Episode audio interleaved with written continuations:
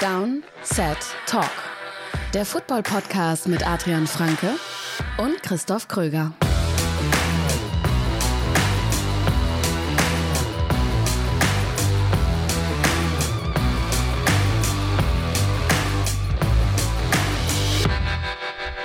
Ihr hört eine neue Folge Downset Talk. Das ist der offizielle NFL-Podcast von RTL mit mir, Christoph Kröger und Adrian Franke. Einen wunderschönen guten Tag. Und ihr hört, genauer gesagt, die letzte Preview vor Weihnachten, also quasi unsere Weihnachts-Preview. Es gibt jede Menge Football zu schauen über die Feiertage, auch schon bevor das Ganze offiziell losgeht. Kommen wir später natürlich zu. Ähm, wir machen euch aber ein kleines verfrühtes Weihnachtsgeschenk, denn jede Menge Content wird noch kommen ähm, in den nächsten Tagen. Zum einen, am Freitag gibt es eine neue Folge NFL Classics. Das ist unser exklusives Format bei RTL Plus. Könnt ihr euch kostenlos anhören, aber wie gesagt, bei RTL Plus. Und äh, was ist unser Thema diese Woche, beziehungsweise diesen Monat? Also wir sind natürlich so ein bisschen im Weihnachtsspirit. Ähm, wir werden Oh das ja. Weihnachtsthema so ein bisschen aufgreifen, äh, werden es aber mehr als so ein Sprungbrett benutzen, würde ich sagen, äh, um über, ich will noch nicht zu viel verraten, aber über ein, sagen wir, ein großes Team der 70er Jahre zu sprechen. Okay. Ähm, da schaltet auf jeden Fall mal rein, hört gerne rein. Und äh, Santa Franke hat auch noch was anderes vorbereitet. äh, eine Sache, die schon draußen ist, und zwar eine Bonusfolge für alle Supporter bei Patreon zum Thema, wie zur Hölle haben die Chargers so verkackt. Ja, es ist ein schöner Arbeitstitel. Ähm, ist, auf, ist auch irgendwo Kern des Ganzen, aber natürlich nicht nur mit Blick auf, dann auf die Chargers, sondern äh, mit Blick, ich meine, wir sind kurz vor der Offseason, wir, wir beide reden oft drüber. Äh, viele von euch schreiben uns ist auch häufig so. Offseason, finde ich, freut man sich jetzt schon irgendwie drauf, auf die ganze Spekulieren, Free Agency, Roster Building, Draft. Und die Folge geht schon auch ein klein wenig in die Richtung, weil es soll natürlich, die Chargers sind das, das Beispiel, an dem alles abgearbeitet wird, aber äh, so dieses Thema All-In gehen und das Thema, was läuft schief dann bei solchen Teams, weil die Chargers ja nicht das erste Team sind in den letzten Jahren, dem genau das passiert ist. Und es gibt noch ein Team, das da ganz konkret in meinen Augen in der kommenden Offseason aufpassen muss, nicht in die gleichen Fallen reinzutappen. Das habe ich so ein bisschen als Deep Dive ähm, aufgearbeitet und das findet ihr bei Patreon. Genau, www.downsettalk.de slash support.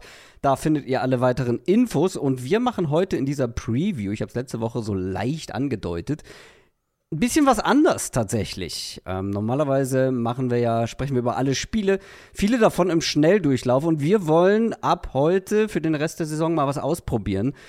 Und zwar gibt es ja jetzt mittlerweile, wo es keine Bye-Weeks mehr gibt, sehr, sehr viele Spiele. Alle Teams sind dran und einige Spiele sind halt wirklich eigentlich gar nicht mehr so relevant für den Ausgang der Regular Season. Deshalb, was haben wir geplant, Adrian? Wir wollen es ein bisschen neu sortieren. Wie gesagt, ist jetzt für den Rest der Regular Season. Wir wollen jetzt einfach mal diese Zeit nutzen, um äh, einen anderen Ansatz zu versuchen. Wir wollen einfach mal Kleiner schauen. Testlauf. Genau, was passiert denn, wenn wir sagen, wir machen es gibt natürlich reguläre Previews heute auch, die für alle, ich sag mal, wo wo es wo es relevant für beide Seiten ist, wo es ein Spiel ist, das Spannung hat, das, das Relevanz auch Richtung Playoff-Rennen hat. Über die Spiele sprechen wir natürlich ganz normal, wie gewohnt.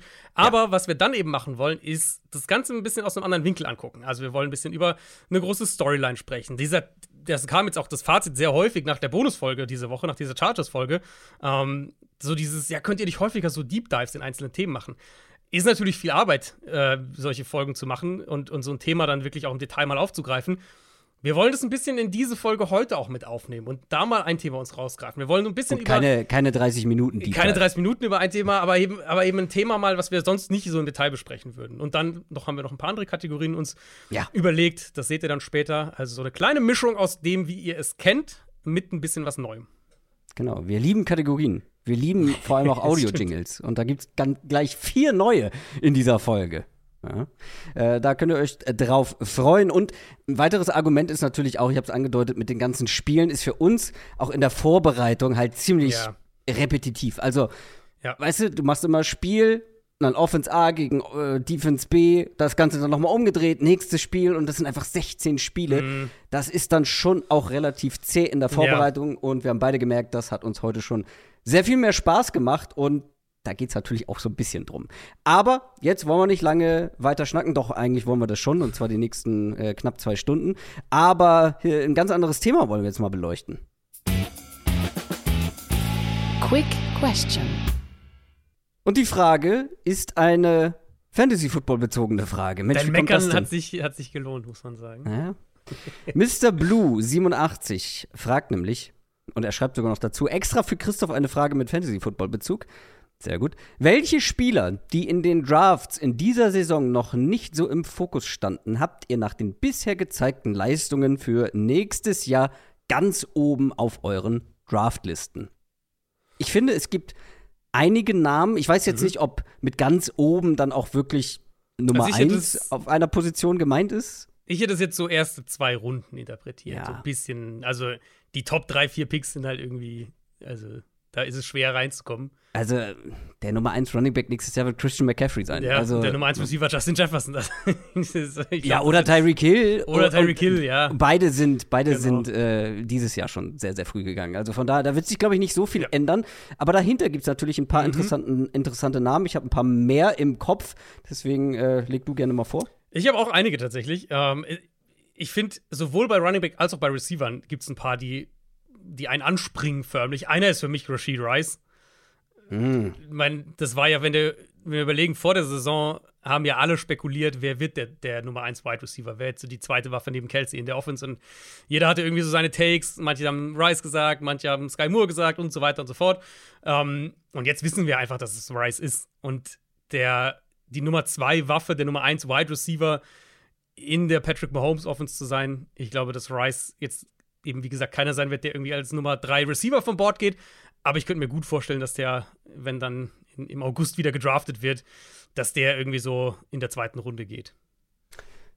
Ja, ich schaue gerade mal rein. Ist aktuell schon tatsächlich ein äh, Nummer 2 Wide Receiver aus Fantasy-Perspektive. Also damit ist gemeint, er ist einer der besten 24, weil eine normale Liga oder die meisten Ligen ähm, bestehen aus zwölf Teams. Und wenn wir dann bis 24 gucken, dann äh, ist er einer der, ähm, ja, ein Nummer 2 Receiver. Nummer 1 Receiver wäre Top 12 und dann Genau. äh, 12 beziehungsweise 13 bis 24 wäre ein Nummer 2 Receiver. Rashid Rice ist Stand jetzt ein äh, Wide Receiver Nummer 24, Half Points per Reception. Äh, und Tendenz natürlich steigend. Also ähm, gerade Ja. am Anfang der Saison war er noch nicht so eingebunden. Ich glaube schon, also erste zwei Runden bin ich mal gespannt drauf. Aber ja, äh, der Value, den du gerade angesprochen hast, ist natürlich unverkennbar. Ich glaube, den Receiver, den ich mitgebracht habe, ähm, wird noch ein bisschen früher gehen. Könnte ich mir sehr gut vorstellen. Es ist aktuell der Nummer 10 Receiver der Fantasy Football Saison. Das ist einer, den haben, glaube ich, die wenigsten gedraftet, beziehungsweise in den wenigsten Ligen wurde, wurde er gedraftet. Ich erinnere mich sogar an eine Situation in unserem Hörerliga-Draft. Mein letzter Pick. Da habe ich, glaube ich, tatsächlich laut ausgesprochen, ah, vielleicht nehme ich einfach Puka Nakur. Und da wurde ich von allen Seiten belacht. Und ich glaube, ich habe es nicht gemacht am Ende. Bin mir ziemlich sicher, dass ich ihn nicht genommen habe. Nee, Hm. sonst hätte ich ihn im Ich wollte sagen, das wüsstest du noch, wenn du. Ja, das wüsste ich. Äh, habe ihn nicht genommen. Ähm, zu dem Zeitpunkt wahrscheinlich auch vollkommen zu Recht, aber Mhm. Puka Nakur ist einfach aktuell Nummer 10 Receiver. Und wenn die Offense ähm, einigermaßen zusammenbleibt, Ja. äh, Stafford bleibt, ähm, Cooper Cup bleibt, also wenn Cooper Cup nicht da wäre, wäre es wahrscheinlich gar nicht schlecht für Puka Mhm. Aber sie funktionieren auch zusammen. Trotzdem glaube ich, dass der nächste Saison in den ersten zwei Runden vom Bord gehen wird. Ja, glaube ich auch. Und ich, ich kann sogar noch daran anknüpfen, weil mein, mein erster Running Back ist aus der gleichen Offense, Kyron Williams. Kyron Ja. Williams ist der klare Nummer 1 Back. Wir haben das jetzt gesehen, das ganze Jahr über. Wenn er fit ist, wenn er spielt, dann kriegt er halt gefühlt 98% der Touches in diesem Backfield. Und äh, wenn sie jetzt nicht irgendwie hoch einen Running Back draften, was man nie weiß bei Sean McVay, kann immer passieren, aber sie scheinen ihn ja auch extrem zu mögen. Also, wenn wir im Sommer dastehen, Training Camp und Kyron Williams ist die klare Eins in diesem Backfield, wird der auch in den ersten zwei Runden gehen. Weil diese Offense hat ja auch jetzt dieses Jahr schon gezeigt, dass sie halt auch deutlich besser ist, als wir das vielleicht im, im, im vergangenen Sommer gedacht haben. Was passiert, wenn die Chiefs sich einen richtigen Nummer 1 Receiver holen? Du meinst es so per Free Agency? So, so einen Ja. etablierten Receiver? Zum Beispiel. Ähm, ja, dann geht Rice nicht in den ersten zwei Runden. Also wenn die jetzt so einen Mike Evans oder sowas Ja. holen. Wenn die Bucks keinen Running Back sich holen, dann Mhm. ist Rashad White nächsten, nächstes Jahr in den Drafts eine Ja. sehr interessante Geschichte. Tatsächlich aktuell Half Points per Reception, Nummer 4 Running Back der Saison. Das war mir auch nicht so Ja. bewusst. Unfassbar viele Touches einfach. Und natürlich halt ja. die, die, die, Catches eben auch, ja. Ja, ja, Volume halt insgesamt. Genau. Ähm, und das ist beim Fantasy Football sehr, sehr wichtig. Deswegen ist Puka Nakua ja auch äh, so mhm. weit oben. Das war's zu unserer Quick Question. Kommen wir zu den News. News aus der NFL.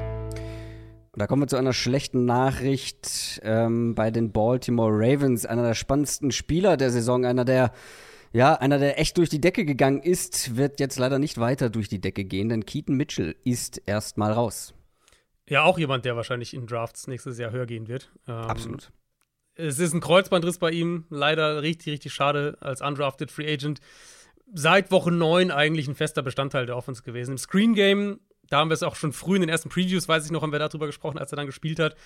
Aber auch als Runner und seine Explosivität, die wird der Ravens Offense fehlen. Keaton Mitchell hatte 47 Runs in seiner ersten Saison, jetzt in seiner, in seiner Rookie-Saison. Weißt du seinen Schnitt aus dem Kopf oder hast du irgendwie, hast du irgendwie eine Zahl im Kopf für ihn? Haben wir da nicht neulich drüber gesprochen? Habe ich nicht sogar die Zahl mitgebracht? Aber natürlich habe ich sie bis äh, heute nicht behalten. Aber ich weiß, dass er unfassbar explosiv ja, und dynamisch war und äh, auch absurde Zahlen hingelegt hat. Es sind 8,4 Yards pro Run im Schnitt, was natürlich unfassbar ist. Ähm, von diesen 47 Runs, die er hatte, waren 12 10 Yards oder länger und davon 7 15 Yards oder länger. Was ja auch ein bisschen in diesen Trend äh, dieser Saison passt. Ich habe mal äh, bei PFF ein bisschen gefiltert, ein bisschen mit den, mit den, mit den Daten gespielt und habe mir die Rushing Grades äh, bei denen angeguckt. Und die Rushing Grades unter Running Backs mit mindestens 45 Carries dieses Jahr. Die Top 3 sind Devon A-Chain an 1, Keaton Mitchell an 2 und Raheem Mostert an 3. Also äh, mhm. Speed ist, ist prominent vertreten. Natürlich auch alle exakt mein Running Back-Typ. Also A-Chain war ja einer so meiner Draft-Crushes. Mostert, glaube ich, habe ich oft genug hier im Podcast darüber gesprochen. Ja. Und bei Mitchell war ich ja ein bisschen skeptischer als du, weil ich bei seiner Vision Zweifel hatte. Aber ja. wenn er in Space kommt, halt super explosiv. Und ich, da bin ich auch gespannt, ob das ein Trend sein wird, über den wir Richtung Offseason, Richtung Draft noch mehr sprechen, ob noch mehr Offenses wirklich gezielter versuchen, über diese Speedbacks was aufzubauen. Für den Moment heißt es halt vor allem einfach, dass der Top-Seed in der AFC, der kann man, glaube ich, so sagen, aktuelle AFC-Favorit, eine seiner explosivsten Waffen verloren hat. Und das wird man merken. Ja, und äh, selbst ich war ein bisschen, äh, also ich war jetzt auch nicht mega hoch bei ihm, aber das Speed-Thema, das war ja. unverkennbar. Ähm, ja, ich fand es ganz schön. Ich habe gerade gedacht, andere Kinder spielen irgendwie mit Lego. Äh, Adrian Frank spielt mit Daten. Wir machen weiter mit den Atlanta Falcons und die benchen mal wieder einen ihrer Quarterbacks. Desmond Ritter muss wieder mhm. zuschauen. Ja, also das hatte sich ja nach dem Panthers-Spiel angedeutet. Falcons verlieren das, Ritter wirft wieder so eine richtig üble Red Zone Interception und dann am Montag hat Arthur Smith schon gesagt, er ist noch unentschlossen, wer diese Woche startet. Und wenn der Headcoach am Montag nach so einem Spiel sagt, er ist unentschlossen, dann weißt du eigentlich schon, in welche Richtung es geht. Es wird Heineke sein, das haben jetzt, haben jetzt mehrere Quellen mittlerweile berichtet. Ich gehe davon aus, dass Arthur Smith das heute auf seiner Mittwochspressekonferenz, also für euch dann gestern, verkünden wird. Und nach Ritters erstem Benching gab es ja noch diese ganze, ja, also er sollte halt Zeit bekommen, er soll einmal resetten. Wir haben immer geplant, nach der Bye spielt er wieder und so weiter. Selbst wenn man ihm das abnimmt, jetzt ist, denke ich, das Ende dieses Desmond Ritter-Experiments gekommen. Und ich sag äh, nicht mal, dass Taylor Heinecke ihnen eine bessere Chance gibt, Spiele zu gewinnen. Aber diese katastrophalen Turnover von Ritter, irgendwann muss man halt da reagieren und er, er bringt nicht genug positive Dinge auf der anderen Seite mit, um das auszugleichen. Und dann ist jetzt halt die große Frage, ja. Gehen wir mal davon aus, dass Atlanta die Division nicht gewinnt, dass sie vielleicht am Ende sogar nur Dritter werden, irgendwie 7 und 10 oder, oder 8 und 9 gehen. Dann ist halt echt die Frage, war es das auch für Arthur Smith? Und das ist, finde ich, im Moment ja. viel mehr als wer spielt jetzt Quarterback diese Woche. Das ist die entscheidende Frage für diese letzten drei Spiele. Also in meinem Kopf ist die Frage schon längst beantwortet, ehrlicherweise. Ja, Arthur Blank, der Owner, Mm. Ist ja echt so, also du hast, weiß, man hat den Eindruck, der ist sehr, sehr hin und her gerissen. ich glaube, der hat wirklich noch keine Entscheidung getroffen. Das mag sein, aber äh, darüber können wir in den nächsten Wochen dann auch nochmal sprechen, je nachdem, wie die nächsten Spiele verlaufen. Ich finde es ganz schön, dass die Steelers sich auch eine kleine Weihnachtsüberraschung haben einfallen lassen, denn Rudolph kommt zu Weihnachten. Mason Rudolph startet für die Pittsburgh Steelers. Das ist natürlich sehr passend. Ähm, und das bedeutet, Mitch Trubisky muss auf die Bank. Ja, zwei Starts. wer weiß, wie oft wir diesen Drop noch haben. Wir müssen ihn genießen. Ja. Ähm, zwei Starts. Vielleicht muss, man, da, vielleicht muss man einmal dazu sagen, weil wir feuern den hier immer so unkommentiert ab, aber es sind ja wirklich einige schon seitdem dazugekommen. Das ist Adrian logischerweise, den ihr da hört. Mhm. Und zwar, ähm, das war seine Reaktion auf einen sehr, sehr guten Pass tatsächlich ja. von Mitch Trubisky, der aber kläglich fallen gelassen wurde. Das war aber noch zu Bears-Zeiten. Playoff-Spiel gegen die Saints, wenn mich nicht alles täuscht. Äh, müsste. Müsste wahrscheinlich Trubiskys letztes Playoff-Spiel gewesen sein. Und genau, es war ein tiefer Ball ja. und, und, äh, und wirklich ein guter Pass und der Receiver lässt ihn halt fallen. Ähm. Muss, immer, muss immer kommen, wenn Mitch Trubisky Thema ist. ja, wer weiß, wie oft wir noch haben. Jetzt zwei Starts gehabt, beide Male unter 200 Passing Yards, zwei Touchdowns, drei Picks, dazu noch das Spiel gegen Arizona, wo er ja vor der Halbzeit dann reinkam. Ähm, auch keine 200 Yards geschafft. Steelers haben alle drei verloren. Eben zwei davon gegen 2 und 10 Teams mit Arizona und New England.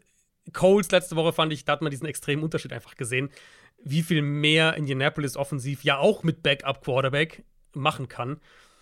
Ob es jetzt was hilft, zu Mason Rudolph zu gehen, naja, äh, weiß ich nicht. Ich interpretiere das nach drei Niederlagen in Folge ehrlicherweise in erster Linie so, wir stehen halt jetzt mit dem Rücken zur Wand und sind kurz davor, aus dem Playoff-Rennen rauszufallen. Diese Woche gegen die Bengals ist ein absolutes Must-Win-Spiel und dann versucht man halt jetzt irgendwie noch mal an allen Hebeln zu ziehen und irgendwas, irgendwas anderes halt zu machen, weil das, was sie jetzt bisher gemacht haben, funktioniert halt nicht. Ob Mason Rudolph ihnen dann eine bessere Chance gibt als Trubisky, ehrlich gesagt bezweifle ich das. Aber apropos Bengals, die haben einen Verlust zu beklagen und keinen äh, unwichtigen, denn Jamar Chase, ihr Top-Wide Receiver, ist erstmal raus. Genau, der musste ja mit der Schulterverletzung raus gegen die Vikings in dem Spiel. Die Bengals sagen, dass sie noch nicht abschreiben wollen für das Spiel eben gegen Pittsburgh, ähm, das ja auch am Samstag schon ist.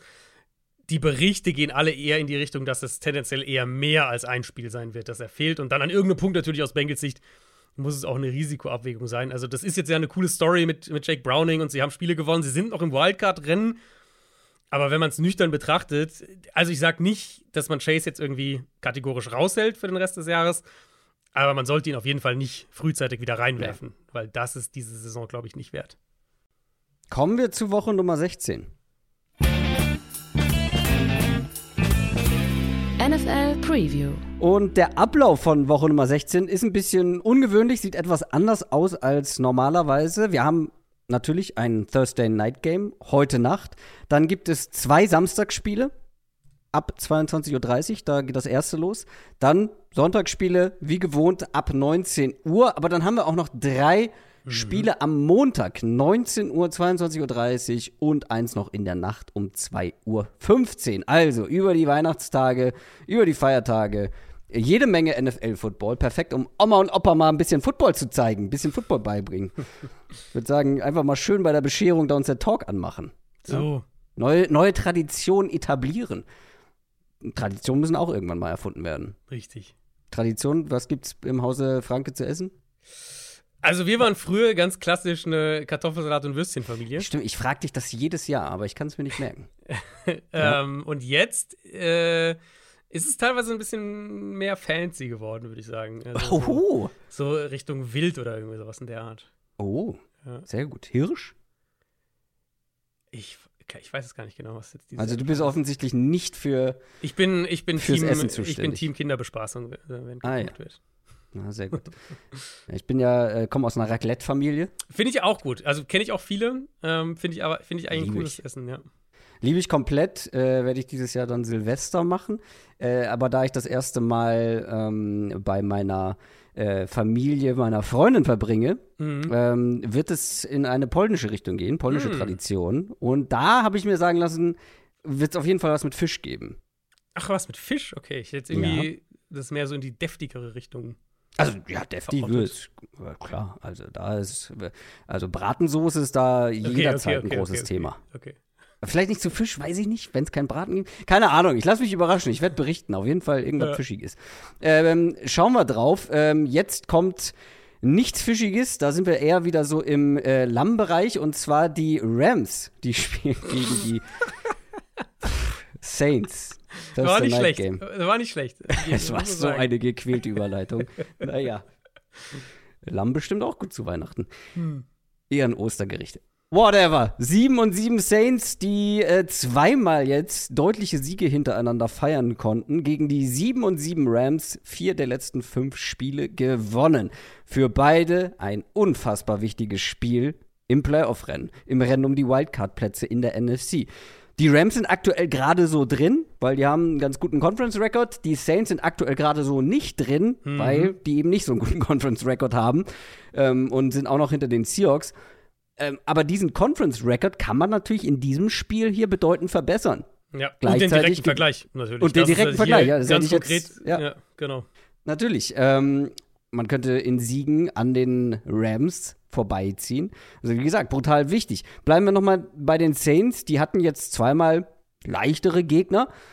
Aber ich habe es, glaube ich, am Montag auch schon gesagt, man sollte die nicht unterschätzen, so im Wildcard-Rennen.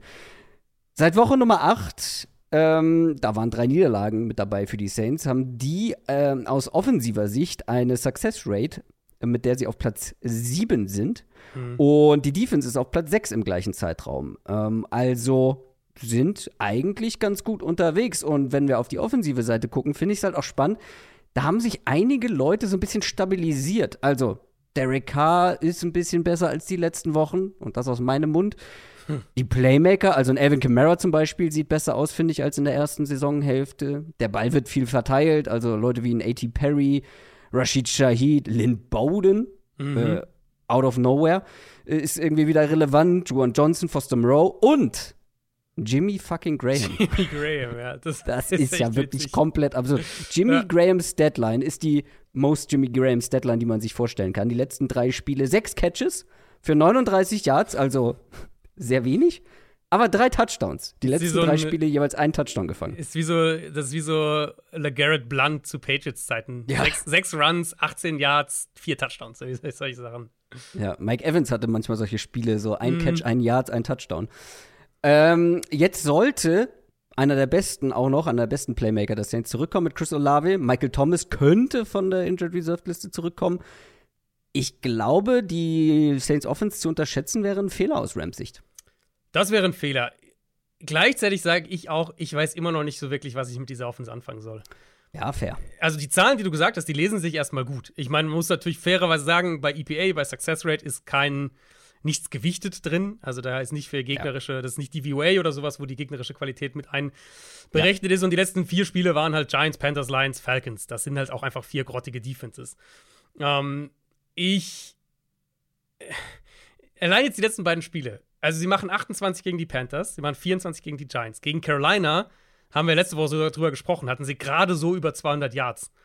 Die hatten 14 First, die hatten doppelt so viele Punkte wie First Downs in dem Spiel. Und gegen die Giants waren es halt auch im Endeffekt drei gute Drives in dem Spiel. So, ich will es nicht sozusagen nicht, also die hatten sie, ich will die nicht wegreden. Aber das macht es irgendwie für mich schwer, immer noch ein Gefühl für diese Offense zu kriegen, obwohl wir jetzt in Woche 15, Woche 16 jetzt dann sind. Und genau, Olave hat natürlich gefehlt äh, letzte Woche. Das ist logischerweise ein, ein, sehr gravierender Ausfall für diese Offense, vor allem wenn Michael Thomas auch nicht da ist. Ryan Ramchick hat auch gefehlt mit der Knieverletzung, ist auch eben nochmal fraglich für heute Abend. Und dann am Ende halt, dass du in dem Spiel jetzt vergangene Woche, also am Sonntag, Derek Carr wirft 28 Pässe. Davon gehen 20 zu Running Backs, Titans und Lynn Bowden, der äh, der Slot-Receiver dann ist. Das funktioniert immerhin. Also damit können sie den Ball bewegen. Dem Run-Game traue ich nicht wirklich, muss ich sagen. Die Rams spielen zwar die meisten Lightbox in der NFL, haben aber mittlerweile eine relativ solide Run-Defense. Falls Ramchick nochmal fehlt, ist das natürlich auch ein Thema. Ähm, aber gerade die Interior-Line des Saints, glaube ich, könnte hier mehr wackeln. Die haben sich gegen die Giants besser geschlagen, als ich das gedacht hatte. Die Rams sind natürlich jetzt nicht, nicht unbedingt, gar, gar nicht unbedingt qualitativ gedacht, sondern stilistisch auch ein anderes Matchup mit Donald, mit, mit mehr Explosivität, mit mehr diesen, diesen Spielern, die jetzt nicht unbedingt die Line ankern, sondern die wirklich attackieren. Und Derek Carr, wenn er dann Druck bekommt dieses Jahr unter Quarterbacks mit mindestens 100 Pressure Dropbacks, Platz 18 in Yards pro Pass, nur Zach Wilson und Bryce Young haben weniger Touchdowns gegen Pressure mhm. geworfen als Derek Carr. Derek Carr steht bei einem Touchdown und zwei Picks, wenn er Druck bekommt. Und er ist halt natürlich auch kein Playmaker, der jetzt viel kreiert, wenn er Druck kriegt. Ich vermute, die Rams werden viel in ihren, die Coverages, in denen wir sie kennen, also viel in Two-High-Zone-Coverages sein. Carr diese ganzen Checkdowns auch werfen lassen, ihn auch einladen dazu, die zu werfen und dann halt versuchen zu tackeln. Und so idealerweise die Saints zu sehr, sehr langen Drives mit wenig Spielraum für Fehlern zwingen. Und ich glaube, das wird die Formel sein falls Olave nicht spielen kann, glaube ich, wird das für die Saints dann richtig zäh offensiv. Auf der anderen Seite hast du völlig recht. Man darf jetzt auch nicht drauf gucken und sagen, naja, die Saints, was sollen die schon offensiv machen? Weil dafür kann diese Offense halt im richtigen Moment dann zu gefährlich sein.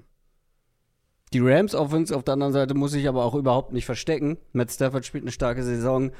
Alle wichtigen Playmaker sind fit. Ähm, wenn es Probleme gab offensiv, dann ja meistens eher wegen einer inkonstanten Offensive Line. Hm.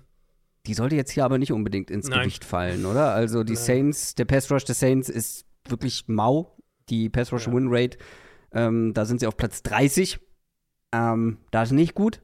Also glaubst du, wir sehen hier wieder eine starke Rams Offense? Können die den Ball bewegen? Mm, ich denke ja. Also Joe Noteboom, der Right Tackle der Rams, ist noch angeschlagen mit einer Fußverletzung. Ich denke, dass er spielen kann, aber nur damit ihr es mal gehört habt. Bei den Saints muss man halt auch diese Verletzungen einfach mal sich nochmal ins Gedächtnis rufen. Cam Jordan spielt seit Wochen mit einer Knöchelverletzung. Carl Granderson hat eine Schulterverletzung. Das sind die beiden wichtigsten Spieler in dieser Front und beide nicht bei 100 Prozent. Ähm, Cam Jordan hat die letzten drei Wochen in keinem Spiel mehr als 31 Defense-Snaps gespielt. Also da, allein daran siehst du ja schon, dass er nicht bei 100 Prozent ist und dass sie auch das schon versuchen zu managen. Die letzten vier Spiele zusammengenommen hat Cam Jordan einen Quarterback-Pressure.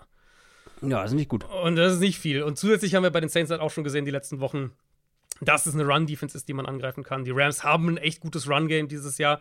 Das ist ja auch Teil davon, was diese Offense ausmacht, dass sie einerseits nochmal eine richtig gute Saison von Stafford bekommen, aber halt dann zusätzlich mit dem, mit dem Run-Game, mit einem vergleichsweise Gap-Heavy Run-Game, eben nicht so Zone-lastig, wie wir es in früheren Jahren von McVay kannten, nochmal ganz anders auftreten können, teilweise als, als letztes Jahr und, und sogar als in, in ihrer Super Bowl-Saison. Ähm, Rams laufen auch mit die wenigsten Runs in Stack Boxes. Sie nutzen sehr, sehr viel Motion, gerade im Run-Game. Saints wollen die Box aggressiv spielen, defensiv, aber ich weiß nicht, ob sie sich das hier erlauben können, weil sie haben zwar eine gute Secondary, aber mit den Rams mithalten zu können und gegen McVay, der natürlich auch viele Dinge gegen Man Coverage dann wahrscheinlich im Ärmel hat, das ist viel verlangt von dieser Secondary, zumal wir ja von der Rams auf uns sprechen, in der Stafford in großartiger Form ist. Cooper Cup hatte jetzt, hat er so ein bisschen tief. Jetzt gegen Washington sein zweites 100-Yard-Spiel in Folge.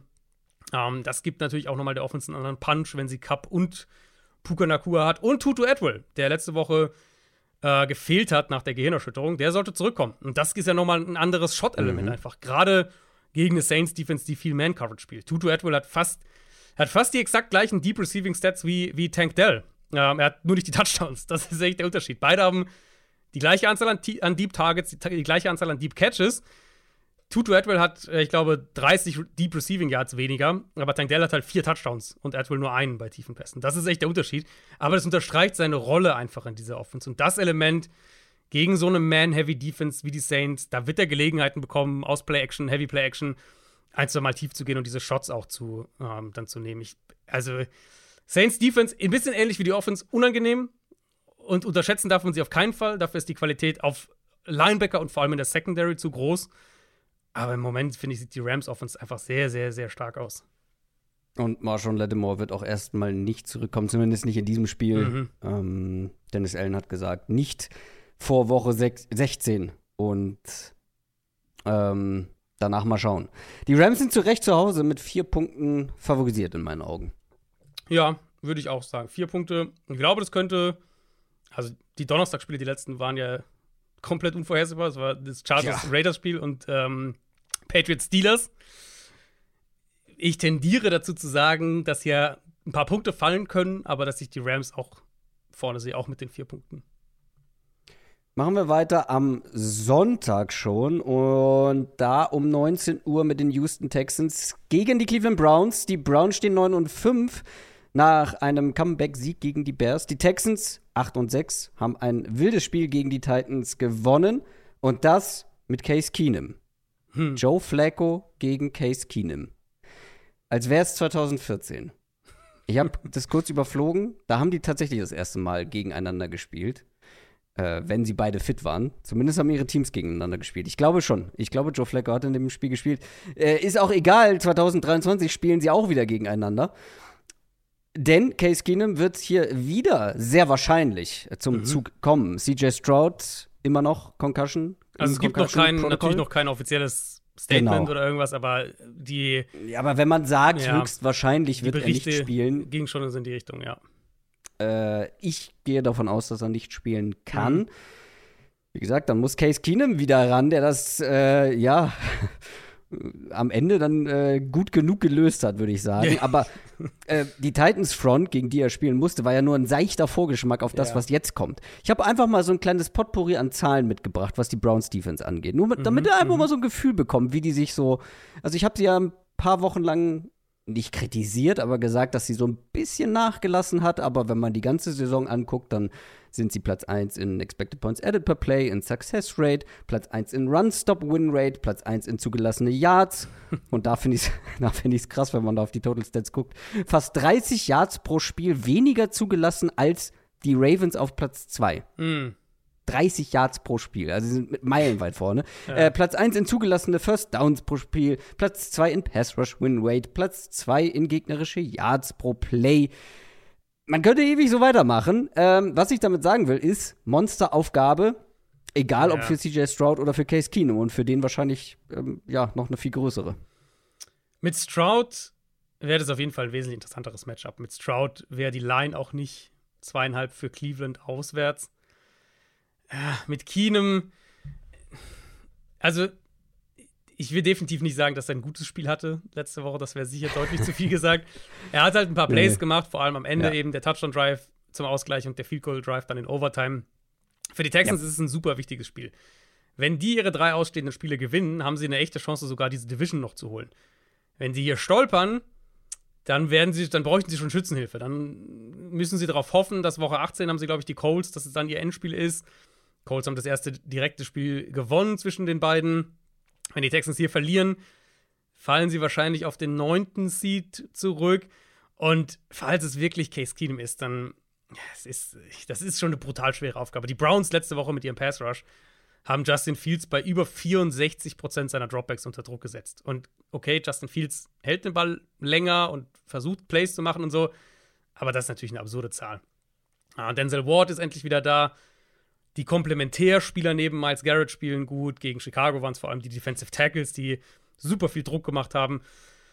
Und wir reden ja auch immer noch über eine Texans Line dann, die ja jetzt nicht sattelfest ist, in der mehrere Backups spielen, die overachieved hat, auch gerade in der ersten Saisonhälfte. Singletary ist den Ball sehr gut gelaufen gegen die Titans.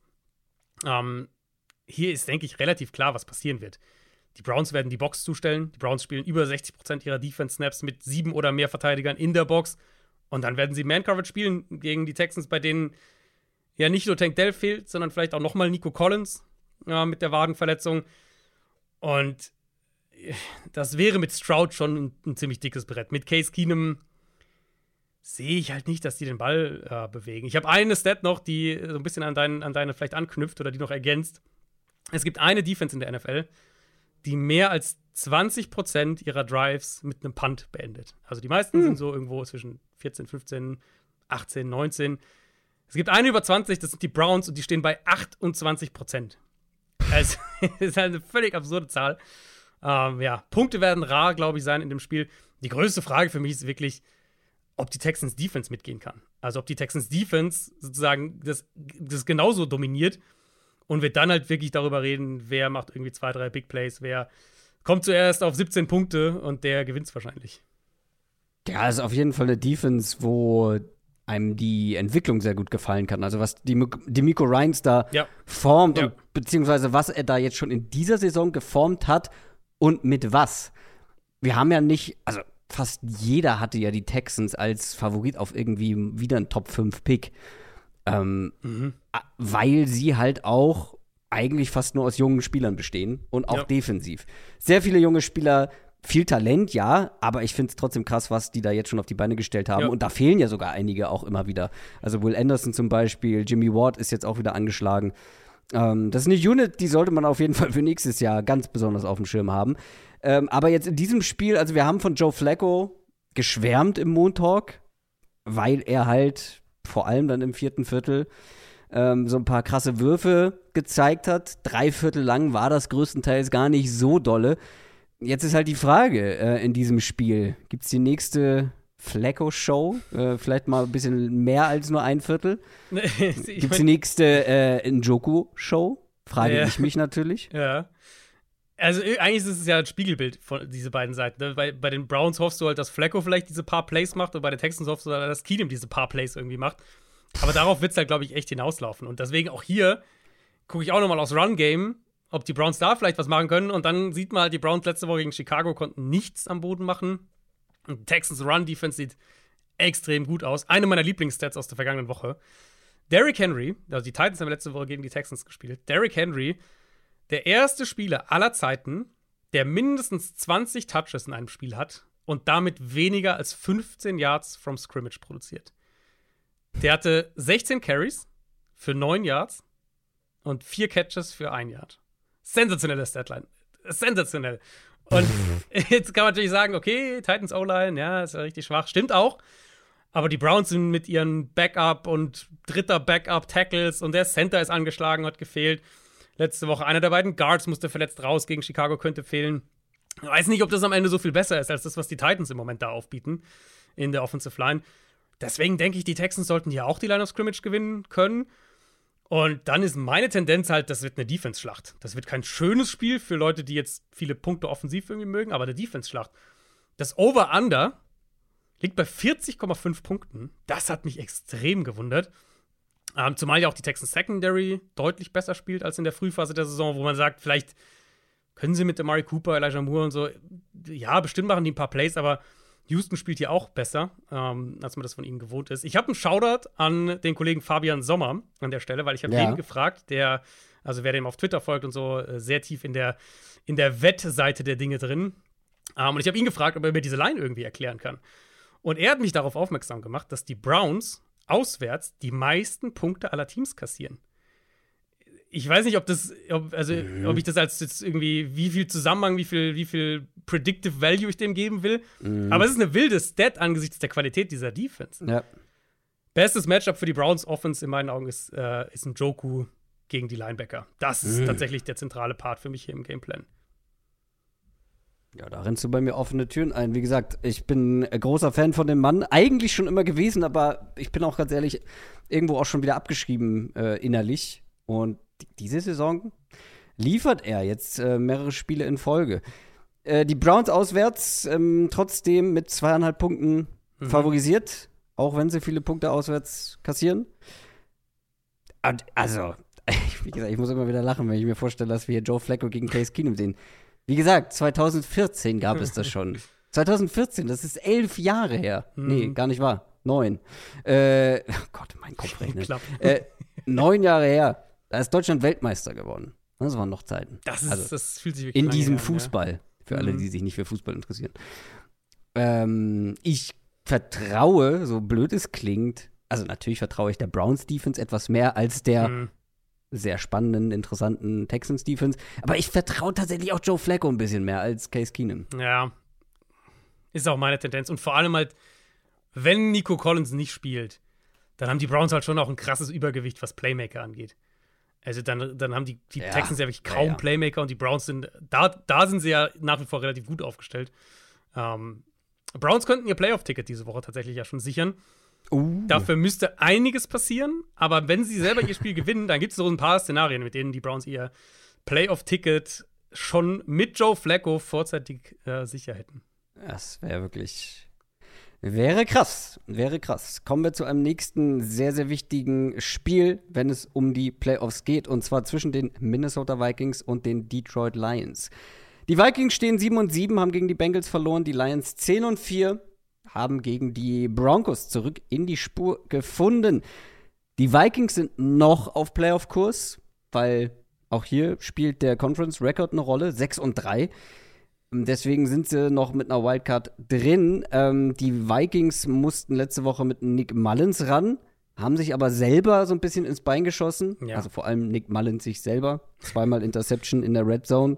Eine wilder als die andere. Dazu seltsames Play-Calling in der Overtime meiner Meinung nach. Aber gut, was ich aber eigentlich sagen will, ist, sie haben eigentlich ganz gut den Ball bewegt ansonsten. Mhm. Und deshalb bekommt Nick Mullins auch wieder die Chance hier. Er hat äh, Justin Jefferson mit dabei ähm, wieder zurück. Jordan Addison hatte quasi sein zweites Breakout-Game, hatte ja schon mal ein 100-Yard-Spiel äh, diese Saison. Ty Chandler hatte endlich mal sein richtiges Breakout-Game. Mhm. Äh, eins, das wir schon lange fordern sozusagen, beziehungsweise mehr Volume für Ty Chandler fordern wir schon sehr lange. Ähm, ich fand es ganz schön, ESPN hat einen ganzen Artikel geschrieben mit der Überschrift Warum erst jetzt Ty Chandler so ungefähr? Mhm. Ähm, genug Waffen hat Nick Mullins, um auch hier wieder den Ball bewegen zu Ja. können. Kann man einfach sagen, Fehler abstellen, Interceptions in der Red Zone verhindern und dann läuft das Ganze, oder? Es ist halt irgendwo das, was Nick Mullins als Spieler ist. Also er macht halt diese paar wilden Dinger, die hat er einfach in seinem Spiel. Und ich kann es schon verstehen, ähm, dass O'Connell sagt, Mullins gibt ihm trotzdem am ehesten eine Chance, seine Offense umzusetzen. Auf der anderen Seite ist natürlich auch ein Argument zu sagen, dass wenn die Fehler, da sind wir in der, sind wir in der Desmond Ritter-Diskussion eigentlich schon wieder, dass wenn die Fehler halt so eklatant sind, dass sie die Spiele kosten, dann muss das natürlich für sich betrachtet auch eine Abwägung sein. Ähm, jetzt erstmal bleibt es Mullins und ja, Mullins haben, die haben den Ball gut bewegt. Ty Chandler habe ich mir auch aufgeschrieben. Also Madison war ja raus. Ähm, da ist jetzt ja die Frage, wie sieht es aus, wenn er wieder spielen kann. Ty Chandler gibt ihnen halt eine andere Explosivität. Knapp 6 Yards pro Run gehabt bei 23 Rushes gegen die Bengals. Zwei explosive Runs, also 15 plus Yards. Und das kann natürlich auch ein Mittel gegen Detroit sein. Ähm, ich würde da nochmal auf das zurückkommen, wo wir letzte Woche gesprochen haben. Nämlich die Lions sind defensiv natürlich richtig anfällig in der zweiten Saison. Das wissen wir alle. Aber das liegt ja vor allem daran, dass ihre Pass-Defense so mies ist. Die Run-Defense ist sogar relativ stabil inzwischen. War auch gegen Denver letzte Woche so. Die verteidigen den Run gut, auch ohne jetzt die ganze Zeit irgendwie Stackboxes zu spielen. Javonte Williams 2,3 Yards pro Run in dem Spiel und das, obwohl er nur 8% seiner Runs in Stackboxes gelaufen ist. Mhm. Das haben sie gut verteidigt und wie gesagt, das ist jetzt kein neues, neues Phänomen. Sie verteidigen den Run relativ stabil, sind halt super anfällig gegen den Pass. Und bei den Vikings ist es ja immer noch ein inkonstantes Run-Game einfach. Deswegen sehe ich halt den Faktor Explosivität hier als relativ wichtig, weil wenn wir jetzt mal davon ausgehen, dass Minnesota wahrscheinlich nicht konstant für 4, 5, 6, 5, 4, 5 Yards laufen wird, dann vielleicht Ty Chandler gibt ihnen mehr die Chance, irgendwie 2, 30 Jahre rauszuhauen oder sowas. Jetzt Was war das für ein, was waren das für Zahlen? Ja, also dass sie halt jeder 4, Run. 5, 6, 4, Ja, 6, dass er- 5. Genau, dass halt jeder Run ist ja mal 4 mal 5 mal 6 Yards mal 5 mal 4. Ah. So, weißt du, ich meine? Okay. Ja. Halt 4 Yards pro Schnitt kann ja vieles heißen. Können ja zwei 30 Yard Runs und dann 10 für fast nix sein. Oder können ja, Ja. auch 10 Yards, wo jeder 4, 10 Runs, wo jeder 4 Yards bringt sein. Ähm, und letzteres werden sie halt hier, glaube ich, nicht schaffen. Deswegen würde ich halt mehr auf die Karte Explosivität setzen. Und das ist generell das Thema für mich auf der Seite des Balls. Big Plays. Ähm, ich, ich bin gespannt, was der Plan für Minnesota ist, auch aus Gameplan-Perspektive, weil ich kann mir schon vorstellen, dass sie hier mit Big Plays punkten. Am Boden, wie gesagt, und natürlich auch mit den Receivern. Also Jefferson und Addison gegen die Lions Cornerbacks, das ist ja ein Riesen-Mismatch zugunsten der Vikings. Plus auch TJ Hawkinson gegen diese Linebacker. Da sehe ich die Vikings überall im Vorteil. Plus, sie haben die Offensive Tackles. Wenn Brian O'Neill spielt, der hat letzte Woche gefehlt mit der Knöchelverletzung, sie haben die Offensive Tackles auch, um, um Aiden Hutchinson dann rauszunehmen. Oder zumindest möglichst weitestgehend rauszunehmen. Ich könnte mir vorstellen, dass O'Connell hier wirklich auch früh auf ein paar Shotplays geht. Einfach um gar nicht in diese Situation zu kommen, dass Nick Mullins irgendwie 10 Play-Drives dirigieren muss, sondern um mehr auf die Big Plays zu gehen. Und diese Defense, die kannst du damit auch erwischen. Also es könnten auf jeden Fall sehr viele Punkte fallen in diesem Spiel. Mhm. Wenn die Lions Offense ohne Turnover bleibt. Die Lions Offense ohne Turnover ist legit eine Top 5 Offense. Ja, ja. Eine Lions Offense ohne Turnover macht halt auch mal 42 Punkte. Ähm, wie, letzte Woche zum Beispiel. Jetzt gegen eine sehr spannende, aber auch sehr, sehr gute Defense. Haben wir jetzt schon mehrfach drüber gesprochen. Ähm, vor allem eine deiner Favorite Defenses, habe ich das Gefühl. Zumindest in den letzten Wochen. Eine Defense, die sehr viel blitzt, allen voran. Jared Goff gegen den Blitz. Jetzt nicht katastrophal bisher diese Saison aber auch schon gerne mal ein paar Probleme gehabt, beziehungsweise ungenau gewesen. Was erwartest du von den Vikings defensiv hier in diesem Matchup gegen eine Offense mit sehr, sehr vielen Playmakern, die du kontrollieren musst? Ja, super spannend, weil wir das Matchup ja auch noch nicht hatten. Also die spielen jetzt zweimal innerhalb von drei Wochen gegeneinander. Äh, aber bisher haben wir dieses Matchup noch nicht gesehen. Diese Defense kann sehr unangenehm sein. Gerade für einen Quarterback wie Jared Goff, wenn der halt Post-Snap super viel neu sortieren muss. Wenn der permanent in so einem, in so einem permanenten Status von, ich weiß nicht, ob jetzt sechs Pass-Rusher oder drei kommen ist. Die Protection zu verwirren. Solche Sachen, da, das ist, da ist diese Defense richtig gefährlich. Zwei Punkte habe ich aber dazu aus Lions Perspektive. Ähm, Frank Ragnow ist wieder da und ist wieder fit, der Center. Das gibt der Offensive Line generell deutlich mehr Stabilität, aber gerade in so einem Matchup, wo das Sortieren der Protection unfassbar wichtig ist, glaube ich, kann man kaum genug, genug betonen, wie wichtig so ein Spieler dann da ist. Und der andere Punkt, wir haben es gerade gegen die Bengals gesehen. Jake Browning hat eine Weile gebraucht. Vikings Defense hatte das lange im Griff, aber dann immer häufiger mit schnellen Pässen, auch tiefere schnelle Pässe, immer häufiger geschlagen. Und Browning hat auch ein paar Plays gemacht, absolut, aber vor allem haben sie eben Wege gefunden, um die Blitzes der Vikings ein Stück weit auszuhebeln. Und da sehe ich Detroit halt eigentlich ganz gut aufgestellt mit den Waffen, die sie haben. Vor allem, wenn der Gameplan eh auch darauf ausgerichtet ist, zu sagen, wir verteidigen den Ball schnell, wir attackieren schnell, wir werden gucken, dass wir, wenn wir, wenn wir ein Blitz, wenn ein Blitz kommt, dass wir viele, dass wir einen schnellen Ausweg für Jared Goff haben, weil der Kontext ist absolut richtig, was du gesagt hast. Gegen den Blitz dieses Jahr ist Jared Goff eigentlich in allen relevanten Stats, würde ich sagen, in der unteren Liga-Hälfte. Also egal, mhm. nach was man da guckt, Completion Percentage, Yards pro Pass, äh, Interceptions hat er sogar die zweitmeisten geworfen. Er ist eigentlich überall eher so Mittelfeld oder knapp drunter. Also in der Theorie hat Detroit mit dem ganzen Quick Game, mit Yards after Catch, mit einer guten Protection, in der Theorie haben sie gute Antworten auf das, was äh, Minnesota defensiv macht. Aber in der Praxis hat Goff dieses Jahr häufiger gewackelt, als man vielleicht denken würde, wenn man sieht, wie die Lions ja eigentlich eh spielen, mit viel, mit viel schnellen Passspielen, mit viel ähm, Yards auf der Catch-Waffen auch. Rein vom Matchup her halt mag ich das aus Vikings Sicht nicht mit, mit Tellis, Ivan Pace, mhm. Troy Dye, Bynum, innen dann gegen St. Brown, Laporta und Gibbs. Da sehe ich die Lions schon klar vorne. Die sind auch bei den Buchmachern vorne. Auswärts mit dreieinhalb Punkten sogar ich kann mir schon vorstellen, dass es ein enges Spielchen wird. Und das hängt, wie so häufig, finde ich, auch so ein bisschen davon ab, wie oft die Lions den Ball äh, freiwillig ja. abgeben, so ungefähr. Ja. Ähm, mehr oder weniger. Also, wenn die Lions ein sauberes Spiel abliefern, dann. Ja, dann keine Chance. Dann glaube ich es auch nicht. Nee. Weil dann müsste ja, also, das würde ja auch bedeuten, dass Nick Mullins ein nahezu perfektes bzw. fehlerfreies genau. Spiel bräuchte, wovon ich nicht ausgehen kann, stand jetzt. Das Einzige, worüber ich mich freue, aus Vikings Sicht, ist äh, für die Frau von Nick Mullins, dass die nicht, ich glaube sogar schwanger, wenn ich das richtig gesehen habe, aber vor allem mit ihrem, mit ihrem kleinen Sohn Stimmt, mitten in gegnerischen Fans stehen muss, Stimmt, so wie ja. beim letzten Spiel. Also wie undankbar da steht. das hat mich auch also, total gewundert, ja. Ich habe den also, Anfang von dem Spiel ohne Ton geguckt noch. Ähm, ja. Und dann erst irgendwann, ich weiß nicht, Mitte des, Mitte des Viertels ange, angemacht. Äh, die erste, die erste, der erste Shot, äh, der erste Kamerashot von seiner Frau war der beste, weil man hat sie gar nicht gesehen. Richtig. Hin, hinter richtig. den Bengals-Fans. Und ja. ich habe mich da gefragt, was ist das für ein random Bengals-Fan? Wieso blenden die den hier die ganze Zeit ein? Muss ich den kennen? Ich habe keine Ahnung, wer das ist. Wie ich dann später im Spiel gesehen habe, ah, dahinter sitzt ja die Frau von Nick Mullins. Ja. Also, Taylor Swift kriegt, egal wo sie hinfährt, irgendwie eine fette Loge und für die Frau kriegt man nicht mal, keine Ahnung, ein vernünftigen Platz irgendwie im Neut Nein, neutralen Bereich gibt es ja halt im Football nicht so richtig, aber ihr wisst, was ich meine. Da kann man auch schon mal eine kleine Loge springen lassen. Naja, äh, diesmal ist sie in Minnesota, da sollten weniger gegnerische Fans um sie herum sein, aber du gehst auch äh, in dem Spiel mit den Lions. Ich gehe auch mit den Lions und äh, weißt du, was das bedeuten würde, wenn sie das gewinnen? Playoffs. Division-Titel.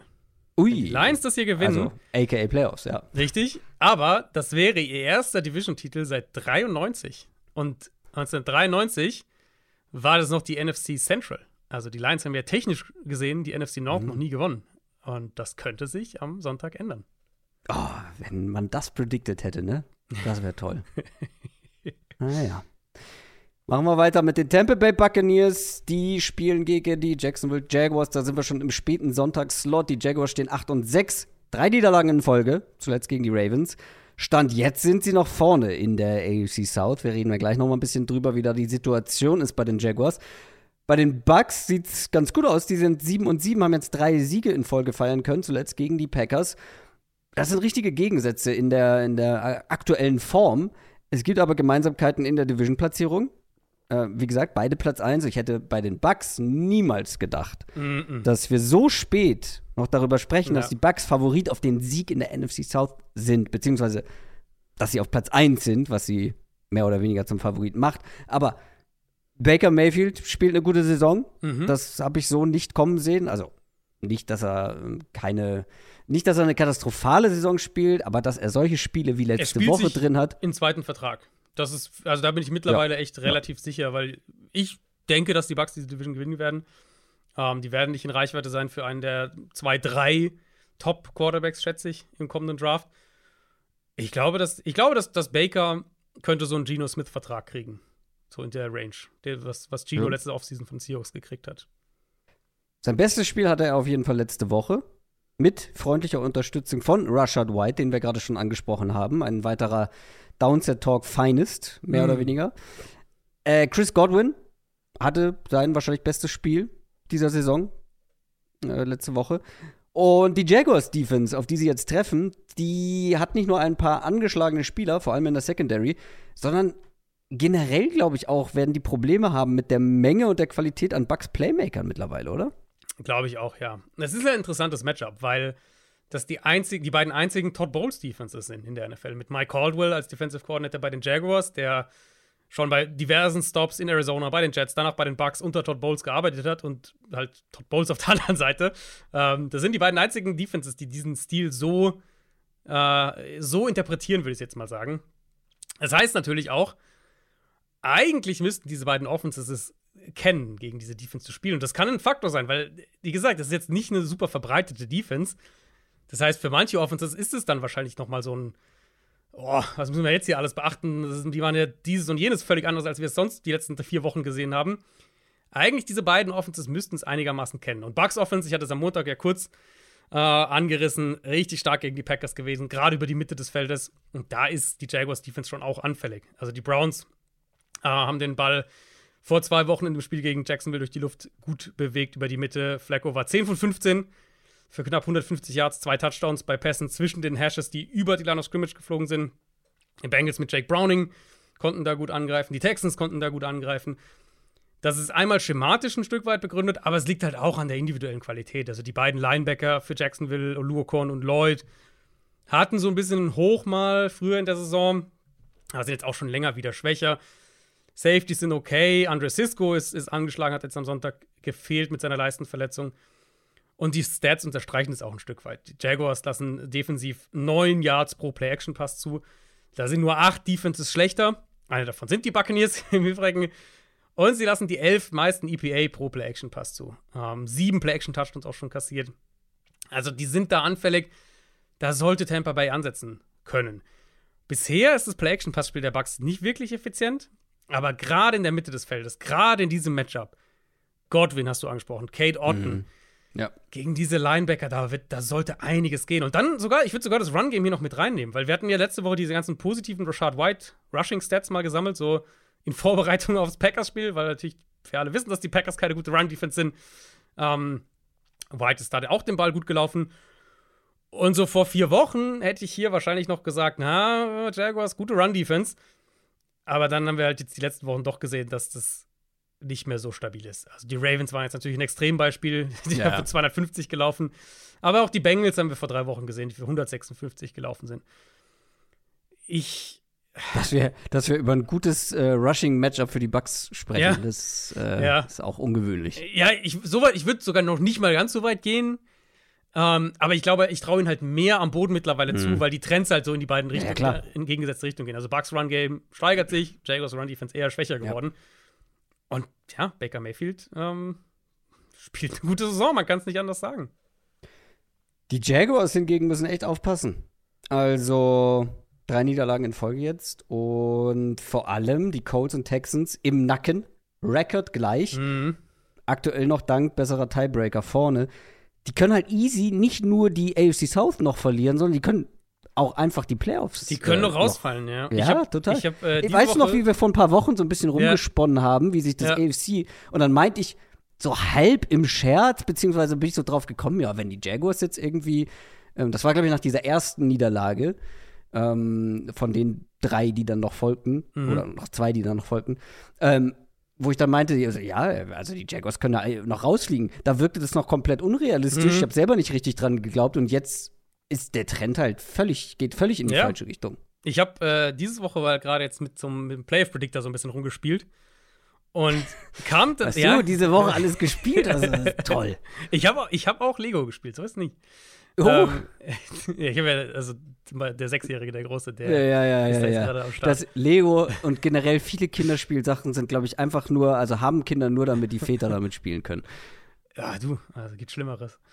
Ähm, ja, ja, naja, auf jeden Fall. Ich kann es verstehen.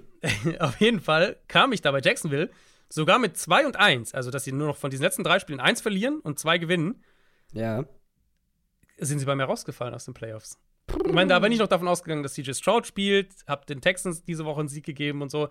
Ne, Das sind dann ja einzelne Details, aber ja, ja, man kann es nur unterstreichen. Das ist längst nicht mehr so sicher. Und jetzt ist natürlich die erste große Frage hier: Spielt Trevor Lawrence oder nicht? Und wenn der nicht spielt, dann könnten die das hier absolut verlieren. Ja, selbst wenn er spielt, also ja, angeschlagen gespielt die letzten Wochen. Der ist im, ähm, im äh, Concussion-Protokoll. Der hat eine Gehirnerschütterung und äh, genau. Also muss Ja, ja, genau, aber er war ja auch die letzten Wochen angesch äh, angeschlagen Genau, mit seinem genau. Knöchel Mhm. ähm, und hat nicht gut gespielt. Ja. Ähm, jetzt mal davon ausgehend, dass er spielt, muss man vielleicht dazu sagen, dass es halt auch die Browns und die Ravens waren. Ne? Das sind zwei der absolut besten Defenses der Liga. Das sind die Bucks nicht. Was glaubst du, wie gefährlich wird das Matchup aus Jaguars Sicht? Äh, denn auch in der Bucks Defense, die halt, wie gesagt, schon nicht so gut ist wie die letzten, die Defenses letzt, die letzten beiden Mhm. Wochen. Und dazu halt auch ein paar angeschlagene Spieler Ja. ähm, in der Defense hat. Ja. Wie gefährlich wird es, beziehungsweise wenn Trevor Lawrence spielen kann, glaubst du, die Jaguars haben hier eine gute Chance für eine kleine Formumkehr? Ja, genau. Also personelle Geschichten bei den Bucks. Carlton Davis letzte Woche gefehlt, Leister. Ja. Ryan Neal hat gefehlt, verletzt, beide auch fraglich. Devin White haben sie ja offensichtlich gebencht, wenn ich das richtig verstanden habe. Ähm, ja, sind, sind ja durchaus ein paar größere Namen auch dabei.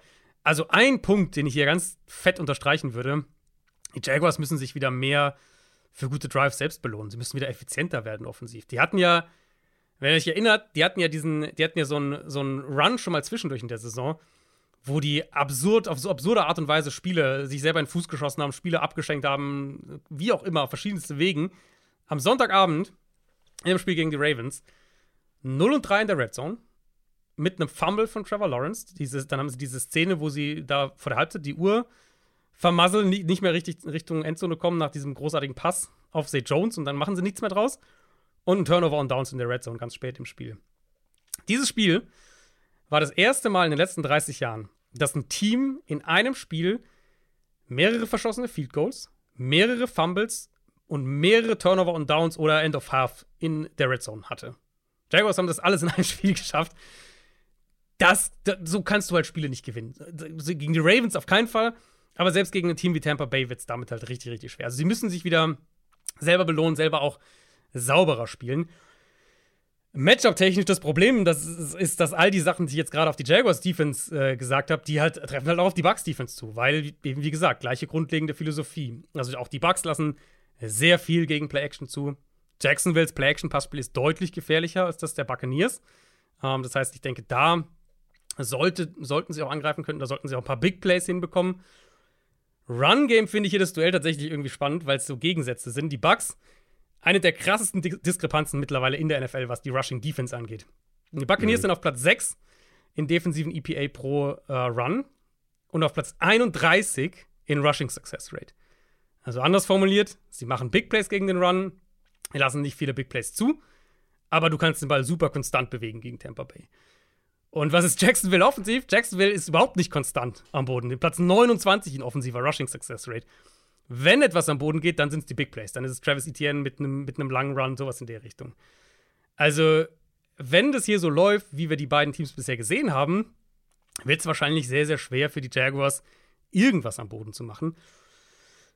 Buccaneers lassen die acht meisten Yards und die siebtmeisten EPA pro Screen zu. Das sollte für Jacksonville ja nach wie vor eine Screen-Heavy Offense ein probates Mittel sein. Aber wie gesagt, für mich im, im, im Fokus steht wirklich für, für die Jaguars, jetzt auch in diesem Saisonendspurt und dann Richtung Playoffs gedacht, du kannst nicht solche Spiele haben, wo du den Ball bewegst und dir dann selber in den Fuß schießt. Das, damit, damit werden sie, wenn sie das weitermachen, dann werden sie die Playoffs auch verpassen. Ja, oder halt einfach den Ball fallen lassen. So. Oder das, ohne ja. ohne Ja. Not. Ja. Beim Armwechseln. Ähm, die Bucks sind hauchdünn. Favorit zu Hause mit einem Punkt. Ich äh, habe deine Zweifel gehört oder deine, deine Sorgen, was die Jaguars Offense angeht. Ich glaube aber, dass wenn Trevor Lawrence spielt, Mhm. dann werden wir eine deutlich verbesserte Jaguars Offense sehen. Insgesamt, die vielleicht auch weniger Fehler macht, ja. Äh, wie auch immer, aber halt ein viel leichteres Matchup hat. Und deswegen glaube ich eher, dass die Jaguars gewinnen. Wenn Lawrence spielt gehe ich, glaube ich, mit. Aber ich halte es für sehr, sehr eng. Also selbst mit Lawrence halte ich das für ein enges Spiel. Wenn er nicht spielt, dann bin ich klar bei den Bucks. Ja. Dann sind wir bei einem absoluten Topspiel angekommen. Die Miami Dolphins spielen gegen die Dallas Cowboys. Die Cowboys haben einen richtig harten Nose-Dive äh, hingelegt gegen die Bills, 10 und 4. Die Dolphins haben ein ähnliches Gefühl äh, vor, zwei vor, äh, vor zwei Wochen erlebt, beziehungsweise ein ähnliches Szenario, haben das aber gut verkraftet und danach die Jets zu Null geschlagen, stehen auch 10 und 4. Wir haben diese Woche nicht nur das Matchup zwischen Platz 1 der AFC gegen Platz 1 der NFC, Monday Night Game, sprechen mhm. wir am Montag drüber, sondern auch ein Duell der Zweitplatzierten in den jeweiligen Conferences, nämlich dieses hier.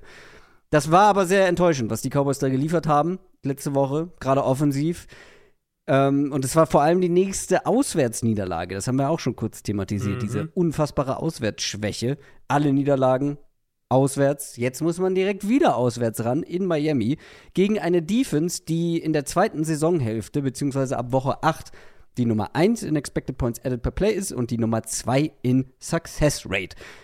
Die Dolphins Defense ist verdammt gut und ähm, ja, letzte Woche gegen eine schwache Offense, aber auch mit Ausfällen in der eigenen Defense. Wir haben jetzt schon auch mehrfach, beziehungsweise du vor allem hast schon mehrfach den Pass Rush der Dolphins auch thematisiert. Und die Pass Protection auf der anderen Seite von den Cowboys, die war überraschend mhm. schwach letzte ja. Woche. Die muss jetzt gegen einen Bradley Chubb in sehr guter Form ähm, spielen, gegen einen Christian Wilkins in sehr guter Form. Und dann haben die Dolphins ja auch noch mit Zach Sieler und Van Ginkel so zwei, mhm. mh, mm, ja, nicht so, nicht solche Starspieler, ja. aber die auch schon ja. bei mindestens 40 Quarterback-Pressure stehen. Und wenn ihr jetzt mit dieser Zahl nicht so viel anfangen könnt, vier Spieler bei den Dolphins, wie gesagt, über 40 Quarterback-Pressures in dieser Saison. Die Falcons und Cardinals äh, sind zwei Teams, äh, das waren die ersten beiden, die ich gefunden habe, weil halt mit A, äh, die haben, ähm, beziehungsweise deren bester Spieler in der Statistik hat 30 Quarterback-Pressures. Hm. Ähm, nur mal so als Vergleich. Gut, es sind auch zwei der schlechten, schlechtesten Pass-Rushes äh, der Liga, aber äh, was ich fragen will, ist, was erwartest du von der Cowboys Offense, die, wie gesagt, sehr enttäuschend war? Ja, und ich glaube, das wird noch schwerer äh, noch, oder noch relevanter, weil ich schon mir vorstellen kann, dass die Cowboys hier einigermaßen eindimensional sind auf der Seite des Balls, weil ich, ich denke, also das Run-Game für Dallas ist eh nicht so konstant wie die vergangenen Jahre. Sie bekommen immer noch gute Production insgesamt, aber ich habe den Eindruck, es ist mehr Matchup-abhängig, es ist mehr Big Play-abhängig. Ähm, und die Cowboys Defense, diese Stats, die du gerade gesagt hast, seit Woche 8, ich finde es halt auch nochmal extrem in, im, im Run-Game, weil sie sind Platz 2 in Rushing Success Rate, Platz 3 in EPA pro Run. Also selbst wenn wir nur auf den Run gucken, für eine Defense, die ja den Ball, also den Run aus einer leichten Box verteidigen möchte und die früh in der Saison extreme Probleme damit hatte. Also die ersten Wochen der Saison sind ja Teams regelmäßig gegen die Dolphins für absurde Zahlen teilweise gelaufen. Ähm, das hat sich deutlich, deutlich, deutlich geändert.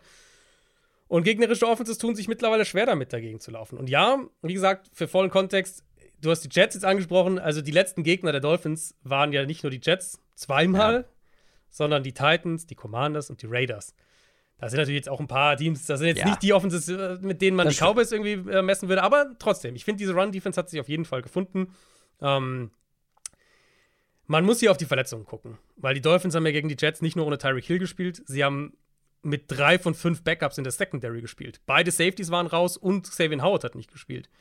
Könnten alle auch diese Woche wieder ausfallen. Javon Holland, ihr bester Safety, hat jetzt die letzten drei Spiele schon mit der Knieverletzung verpasst.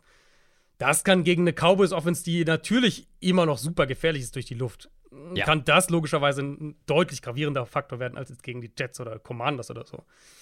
Und dann ähm, dachte ich mir, okay, also sie verteidigen den Run ziemlich gut mittlerweile. Sie haben strukturell viel, sind ja viel darauf ausgelegt, eben diese Big Plays zu verhindern, die Dolphins Defense.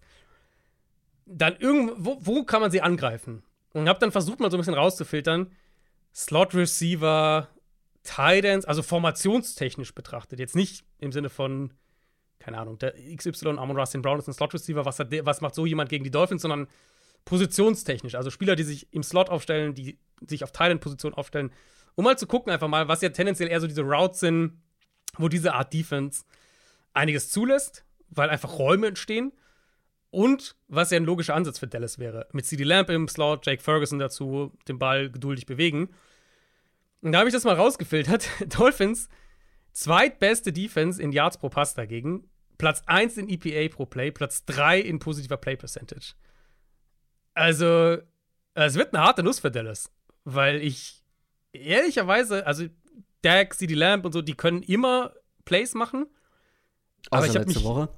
Außer letzte Woche. Aber ich habe mich schwer damit getan, hier jetzt so den klaren Schlüssel irgendwie zu finden, wo ich sage, ja, da, da kann ich mir vorstellen, da können sie vielleicht angreifen, das ist irgendwie eine Schwachstelle.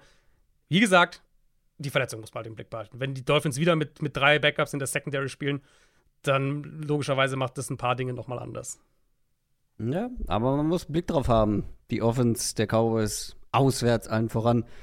Wie soll das Wetter werden? Weil das hat jetzt den Cowboys auch nicht unbedingt in die Karten gespielt. Das Wetter? Oder hat, das nicht so, hat das nicht so wahnsinnig geregnet? Das hat, das hat, ja, ja, überall, ja, gefühlt überall hat es geregnet. Äh, es hat geregnet. Äh, ich glaube, in Miami soll es ganz gut sein, diese Woche. Wenn ich das letzte Mal gesehen habe, Ich glaube, das war, das war auch letzte Woche schon eins. Überall Regen und in Miami ich glaube, die haben auch schon da zu Hause gespielt. Ah, jetzt kommen wir in ein gefährliches Halbwissen. Auf jeden Fall, irgendwo war Sonnenschein. Überraschenderweise. ähm, irgendwo, irgendwo ist immer Sonnenschein. Gut, ja. Ja. Äh, Sonnenschein gab es auch in der Dolphins Offense, denn die haben gegen eine eigentlich starke Jets Defense ohne Tyreek Hill entspannt mhm. 30 Punkte gemacht. Wenig Aufwand betrieben, muss man dazu sagen.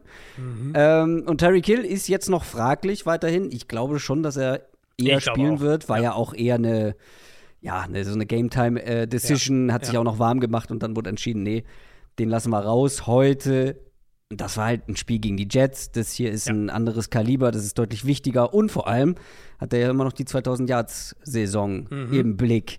Ich gucke hier aber fast mehr aufs Run-Game. Denn gerade mhm. die Run-Defense der Cowboys ist ein Problem.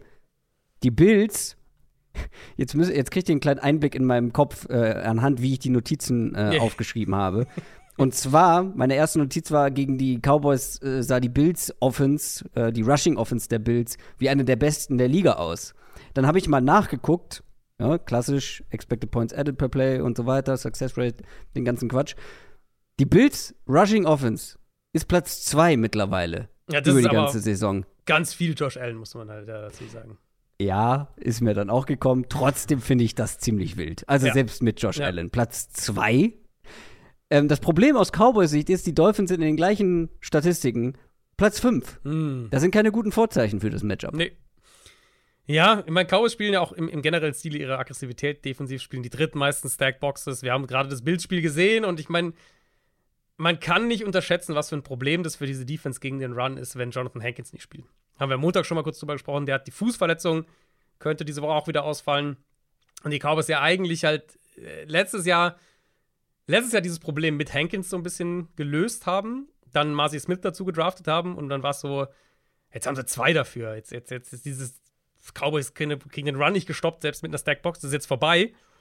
Ja, und jetzt sind sie irgendwie wieder an dem Spot. Also, sie haben guten Speed, sie verteidigen es halt auch aggressiv. Also, ich habe jetzt auch mal versucht zu gucken, wie verteidigen denn sie Runs nach außen. Also, alle Konzepte, also Konzepte, die, die vor allem eben nach außen gehen, was ja essentiell für Miami offensiv ist. Da, da habe ich jetzt keine keine auffällige Schwäche oder sowas bei den Cowboys jetzt irgendwo gefunden. Das heißt, die sind da irgendwo überall so im Liga-Mittelfeld. Aber generell eben gegen den Run ist die Cowboys Defense halt auf dem letzten Platz mittlerweile, was Success Rate angeht. Und das wird etwas sein, was die Dolphins mit Mostert und, und A-Chain sehr intensiv testen. Ähm, ich bin generell unfassbar gespannt darauf, wie die Cowboys das defensiv spielen wollen. Weil natürlich haben sie, wenn wir über einen Pass Rush sprechen, alle Vorteile an der Line of Scrimmage. Glaube, da müssen wir nicht ausführlich drüber sprechen. Dolphins haben Teron Armstead zurückbekommen letzte Woche. Äh, Hunt fehlt noch. Liam Eichenberg hat jetzt auf Center dann gespielt nach der Verletzung von Connor Williams. Das war wackelig, würde ich sagen. Und die Cowboys haben gute Leute natürlich auch in der Mitte der Line. Parsons attackiert ja auch viel nach innen. Also Marcy Smith, äh, Smith, den du gerade angesprochen hast, hatte ja sogar ein relativ gutes Spiel äh, verglichen mit allem, was er davor gemacht hat. Ja. Äh, gerade im Pass Rush, also zwei Quarterback-Pressures, mhm. ein Sack. Hatte sogar einen Stop, also ein Tackling hinter ja. der Line of Scrimmage. Den werden also, sie jetzt so viel mehr brauchen halt. Also ja. der müsste jetzt wirklich so, einen, so einen Sprung nochmal einlegen. Ja.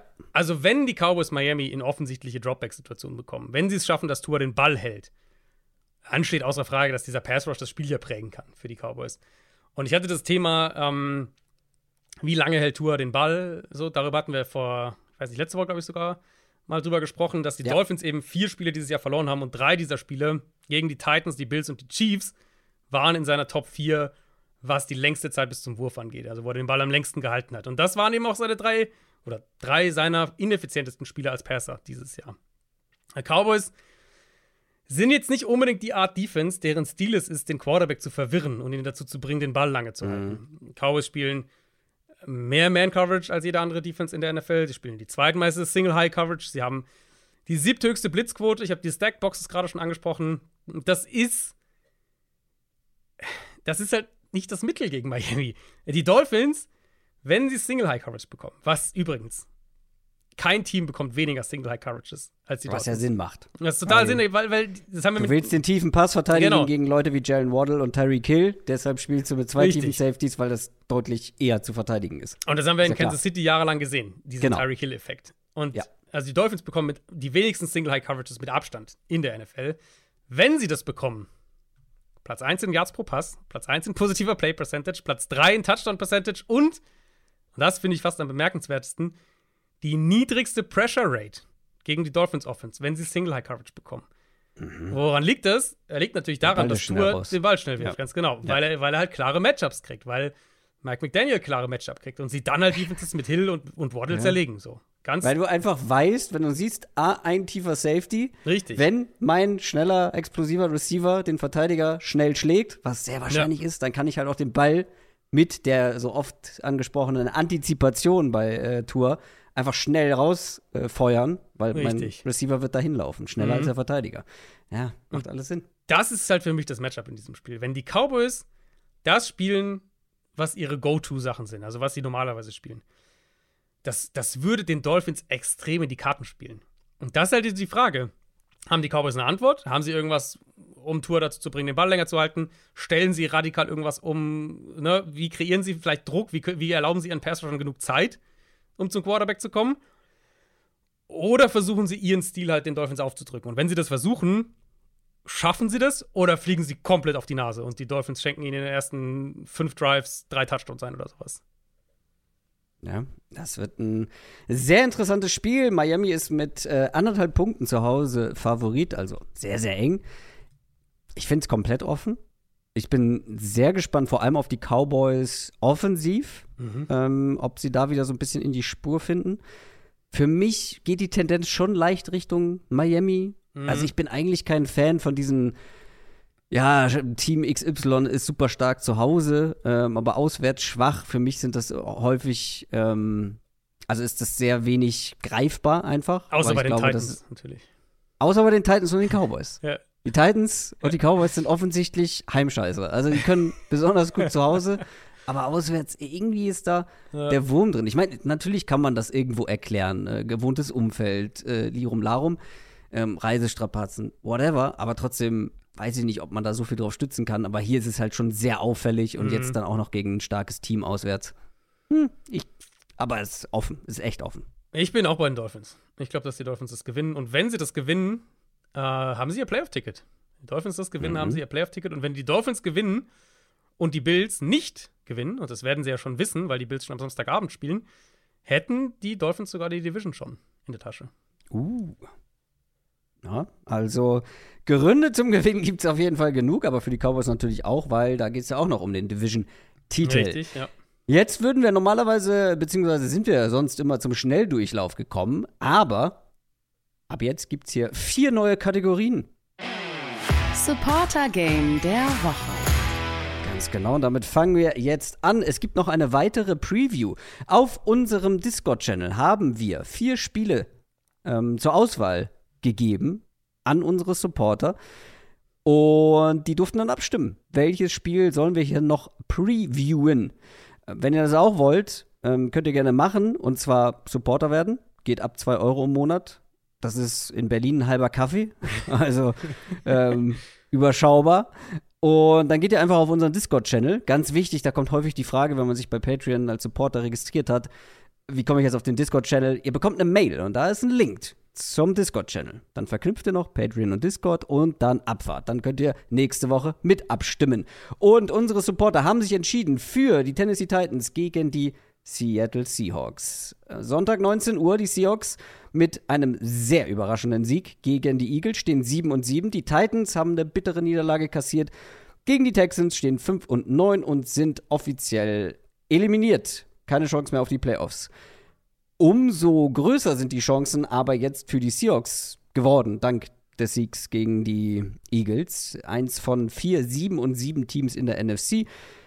Zwei äh, Wildcard-Teams, also die beiden vor den Seahawks, haben den gleichen Rekord. Also da ist echt noch alles drin für die Seahawks. Und ich meine, wer die Eagles schlagen kann mit Drew Lock, mm. der sollte eigentlich auch die Titans schlagen können. Und Stichwort ja. Drew Lock, also wir haben vorhin von Baker Mayfield oder über Baker Mayfield gesprochen, dass er sich mit der Saison einen neuen Vertrag sichert.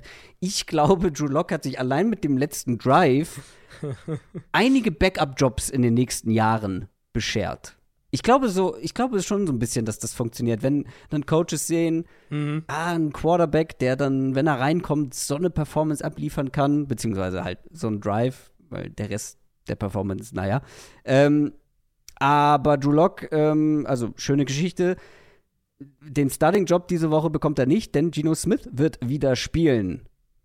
Und umso, also ich finde es relativ absurd, als ich darüber nachgedacht habe, die Herausforderung für Geno Smith ist hier vielleicht sogar größer als für Drew Lock, oder? Als Drew Lock letzte Woche, meinst du? Ja, ja, klar. Das ist jetzt aber harsch, harsche Kritik oder? an der Eagles Defense. Ja, das ist meine Frage so ein bisschen. Äh, aber das war mein Bauchgefühl, als ich hier so auf das Matchup geguckt habe. Na, ich würde die Eagles Defense immer noch als, als, als stabiler einsortieren. Vor allem, weil man, ja, ich meine, die Ausfälle bei den Titans sind halt schon auch immer noch. Äh, ja, gut. Immer noch eklatant. Also, schauen wir mal, für Bunting ist angeschlagen. Christian Fulton ist auf IR mittlerweile. Simmons wird, denke ich, nicht äh, spielen. Das heißt, da fehlen natürlich dann schon auch ein paar Säulen. Also, wenn ihr euch mal anguckt, wer Corner letzte Woche gespielt hat für die Titans, das ist dann natürlich schon. Da sind wir dann schon in der. Da merkst ja. du, dass wir in Woche 16 jetzt dann sind in der NFL. Ähm, Nein, also das war ja mega, das, das war ja ein, jede Menge Fun, dieses Spiel. Also wenn man Seahawks-Fan ist und, und dieses Spiel gegen die Eagles dann diesen 92-Yard-Drive zum Abschluss da hat. Locke hat ein paar gute Bälle geworfen und sein aggressiver Stil macht ja dann auch Spaß in so einem Spiel. Das ist ja dann so das Ding, wenn du dann diese, diese, diese, diese ein, zwei Mal Turnover-Glück vielleicht hast, aber dann halt auch diese Big Plays kriegst, dann macht so ein Spiel ja einfach auch richtig Spaß. Und ich, ich gehe auch davon aus, dass Gino diese Woche spielen wird gegen diese angeschlagene Titans-Defense, da sollte echt was gehen. Und wir haben vor dem Eagles-Spiel da ja auch schon drüber gesprochen. Seattles Offensive Line hat sich ein bisschen stabilisiert. Jetzt geht es gegen den Titans Pass Rush, der letzte Woche Case Keenum kaum unter Druck setzen konnte. Und wenn Seattle hier in Protection halbwegs stabil ist, also das würde mich extrem wundern, wenn sie diese Secondary dann nicht attackieren könnten. Und dann hatte Kenneth Walker letzte Woche auch ein richtig gutes Spiel. Ja. Ein Ball richtig gut gelaufen gegen die Eagles, auch ein paar Sachen selber kreiert. Ich denke, das ist zu viel für die Titans. Also ja. diese wahrscheinlichen Backup Outside Corner gegen Metcalf, gegen Lockett. Vor allem Metcalf war ja auch, sah ja auch richtig gut aus dann ja, am Schluss da gegen Philly. Jackson Smith, Smith Jigbas Rolle wächst immer mehr. Ja. Der löst Lockett so ein bisschen mehr und mehr ab, hat man den Eindruck. Ähm, was ja nicht, also was ja gut ist für diese Offense, wenn er das kann. Ähm, also ja, niemals die Titans in Tennessee unterschätzen, niemals die Titans Defense vor allem in Tennessee unterschätzen. Ja. Aber das ist schon ein Matchup, wo ich so, ich habe dann im Vorfeld auch hier überlegt, also was, welchen Teil mag ich denn nicht für Seattle auf der Seite des Balls? Und äh, ja, okay, Run, aber es muss schon irgendwas mit der Front zu tun haben. Ja, genau, aber selbst die Run-Defense also. für die also Titans war ja zuletzt wackelig. Also das ist halt, ich, ich, ich sehe es eigentlich nicht. Ich sehe die, die Seahawks hier schon klar vorne auf der Seite ja, ich habe es auch eher als kleine Provokation in den Raum geworfen äh, gegenüber der Eagles Defense. Ich sehe es halt auch ähnlich. Mhm. Äh, aber ich finde, also der letzte Drive des Seahawks am Montag bzw. Montagnacht schön und gut, war toll. Aber die Überraschung in dem Spiel war ja viel mehr, dass die Defense das ja. erst ermöglicht hat. Ja. Also, dass die Eagles nicht weglaufen konnten mit dem Spiel, auch wenn sie die ganze Zeit geführt haben. Klar, da helfen dann auch zwei Julian Love Picks, aber nur 17 Punkte gegen die Eagles zuzulassen, das haben diese Saison nur die Cowboys, die 49ers und die Jets gemacht. Das sind alles mhm. ganz gute Defenses. Das waren die Seahawks eigentlich bislang nicht so unbedingt. Glaubst du, das war jetzt so ein positiver Ausrutscher oder was, was man gegen eine deutlich harmlosere Titans Offense wiederholen kann? Positiver Ausrutscher finde ich sehr gut. Äh, ja, wie nennt man denn das? Äh, ich weiß auch nicht. Äh, ich weiß, was du meinst auf jeden Fall. Ähm, ja. ja. die erste Frage ist natürlich, wer spielt Quarterback für die Titans? Also Will Levis musste ja mit der Knöchelverletzung dann ganz am Ende raus gegen Houston. Das sah übel aus, aber da, scheint ja nicht ja. ganz so schlimm zu sein. Genau, äh, wäre ja Ryan Tannehill, wenn äh, Levis nicht spielen kann. Und, und Levis, Levis ist ein unterhaltsamer Spieler. Also der absolut Potenzial zeigt, auf den ich nächstes Jahr gespannt bin. Aber für dieses Spiel, für diese Woche, vielleicht wäre Tannehill sogar gefährlicher für die Seahawks als Levis. Ähm, wenn so der so, noch Bock hat, für die Titans zu spielen. Wenn der noch Bock hat, ja, ist eine faire, faire Frage. Klang ja ähm, zwischenzeitlich nicht so, als hätte er da große Lust, äh, noch irgendwas für die Titans zu machen. Ja, ähm, gut, vielleicht wird es auch Malik Willis, wer weiß. Äh, die, die gute Nachricht für Tennessee ist aber auf jeden Fall, das Run-Game sollte ja funktionieren. Und ich habe ja gerade diese, ich habe ja gerade die, die historischen Derrick Henry Stats äh, gegen, äh, gegen die Texans gesagt. Ähm, Seahawks sind immer noch eine richtig wackelige Run-Defense und lassen auch am Boden immer wieder Big Plays zu. Das sollte ein angenehmeres Spiel für Derrick Henry werden. Und wenn Derrick Henry ein angenehmeres Spiel hat, dann gibt es natürlich auch für die Offense andere Möglichkeiten. Das ist ja auch ja. klar. Ähm, Seattle fehlt auch hier ein ganz wichtiger Spieler, wenn es darum geht, eben Runs zu stoppen, in der Box zu tackeln. Weil Devon Witherspoon mit der Hüftverletzung wahrscheinlich ja immer noch raus ist. Er hat jetzt ja gegen die Eagles auch gefehlt. Ich hatte in der Preview auf das Spiel hatte ich, äh, das Zitat von Pete Carroll nach dem Niners-Spiel gesagt, dass, wo, wo er im Prinzip das so formuliert hat, dass Witherspoon halt ein paar von diesen Tackles gemacht hätte, die sie verpasst haben. Mhm. Und guess what? Wer hatte die meisten Missed Tackles für die Seahawks? Jordan Brooks und Artie Burns letzte Woche. Artie Burns ja. ist halt der, der, Spieler, der Witherspoon im Slot vertritt. Jordan Brooks, der, einer der beiden Starting Linebacker. Das sollte für die Titans schon ein Ansatz sein, jetzt gegen eine der wackeligsten Run-Defenses in der NFL nach wie vor den Ball auch am Boden zu bewegen. Ich, ich glaube halt nicht, dass es reicht. Also selbst wenn die dann, wenn die am Boden irgendwie gut, wenn die gut den Ball laufen, paar Big Plays bekommen. Mein Will Levis, das wissen wir, der wird ein paar, paar lange Bälle werfen, egal was ist. Ähm, aber ich glaube, das wird halt nicht reichen. Ich bin aufs, aufs, auf, äh, drauf gespannt, wie die, wie die Seahawks ihre Secondary dann sortieren. Also, jetzt gehen wir mal davon aus, dass Witherspoon nicht spielt. Es wirkt ja auf jeden Fall so, äh, als wäre, hätten sie jetzt auf Safety den Switch generell gemacht. Also, Ardi, äh, äh nicht Artie Burns, Jamal Adams ist raus. Und Love, Dix und Artie Burns sind sozusagen das Safety-Nickel-Trio. Sie haben Rick Woolen, der ja aber auch, ich glaube, mittlerweile gebencht wurde. Ich, ehrlich gesagt, bei Rick Woolen verliere ich so mit den Überblick, wann der jetzt gebencht ist und wann nicht. Mhm. Ähm, der Gut wäre, spielt er auf jeden Fall nicht nee, diese Saison. Der wäre ja theoretisch, also theoretisch würde ich ja, wenn wir jetzt auf, keine Ahnung, wenn wir jetzt letzte Saison an dem Punkt wären, würde man ja hier sagen, ja, Rick Woolen, gutes Matchup für DeAndre Hopkins, großer physischer Corner, kann da ein bisschen mhm. am Catchpoint und so mitgehen. Letzte Woche hat er, äh, war er, ich glaube, hat er überhaupt gespielt? Vergangene Woche? Ich müsste jetzt nochmal nachgucken. Ich glaube, auf jeden Fall hat er nicht gestartet, da bin ich mir sicher. Ähm, also, er ist mir in der Condensed Version nicht untergekommen. Da bin ich mir ziemlich sicher. Weil ich meine, dass, dass äh, Trey Brown und Michael Jackson gespielt haben und, und Woolen nur phasenweise reinkam und, äh, und Jamal Adams hat ja gar nicht gespielt und da gab es ja auch Berichte, dass er dann irgendwie schon das Stadion irgendwie verlassen hat oder so. Ähm, ja, ich, ja. ja, einer der übelsten Trades auch. Nee, ich hatte, ich hatte Michael Jackson, ach, egal. Ja, gut, äh, klar. Ja, äh, ist lange nicht mehr in Bezug auf äh, den Spieler gehört. Naja. Fair, ja. Ähm, also da scheint auf jeden Fall, da ist einiges im Umbruch. Formulieren wir es so, in der Seahawks äh, Secondary. Könnte natürlich ja, Möglichkeiten geben. Tariq Woolen hat äh, gespielt 19 Snaps. Ja, also nicht gestartet, genau. Ja, das meinte ich ja. Er kam mal rein ab und zu, aber hat nicht gestartet. Ja. Ähm, das wäre ja theoretisch für die, für die Titans schon auch eine Möglichkeit, mit einem Spieler wie Hopkins da ein paar Plays zu machen. Und ich glaube, ein paar Big Plays wird es vielleicht auch geben. Aber unterm Strich würde ich denken, dass die Seahawks hier zu konstant selber und zu gut selber offensiv den Ball bewegen, dass die Titans dann nicht mitkommen. Die Seahawks sind mit drei Punkten auswärts äh, favorisiert. Das wäre schon, also mich würde schon sehr überraschen. Titans Heimstärke hin oder her. Ähm, Titans Run Game hin oder her, wenn die Seahawks es schaffen, gegen die Eagles zu gewinnen und dann gegen mhm. die Titans irgendwie verlieren. Es wäre irgendwie typisch, sowohl für die Seahawks als auch für die NFL, aber ich glaube ja. nicht dran. Also ist halt jetzt so, jetzt bist du ja wirklich in der Playoff Crunch Time. Also jetzt in der, in der NFC haben wir diese ja. 4, 7 und 7 Teams äh, mit vor allem den Packers, die mit 6 und 8 dahinter lauern du darfst halt so ein Spiel jetzt nicht verlieren, weil sonst, sonst bist du halt auch zu Recht nicht in den Playoffs ein Stück weit. Und ich bin jemand, der die Seahawks durchaus gerne in den Playoffs sehen würde, der die Rams durchaus gerne in den Playoffs sehen würde.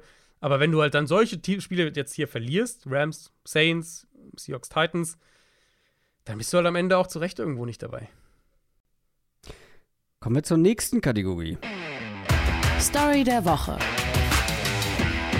Das hattest du schon erwähnt, das Narrativ, die Storyline der Woche. Also ein Thema, über das viel gesprochen wird, aber wir noch nicht gesprochen haben, weil das jeweilige Team nicht Teil der Previews war. Und das ist diese Woche für uns ganz klar. Ja, der schon, man kann es Downfall nennen, aber das Formtief der Eagles nennen wir es mhm. mal.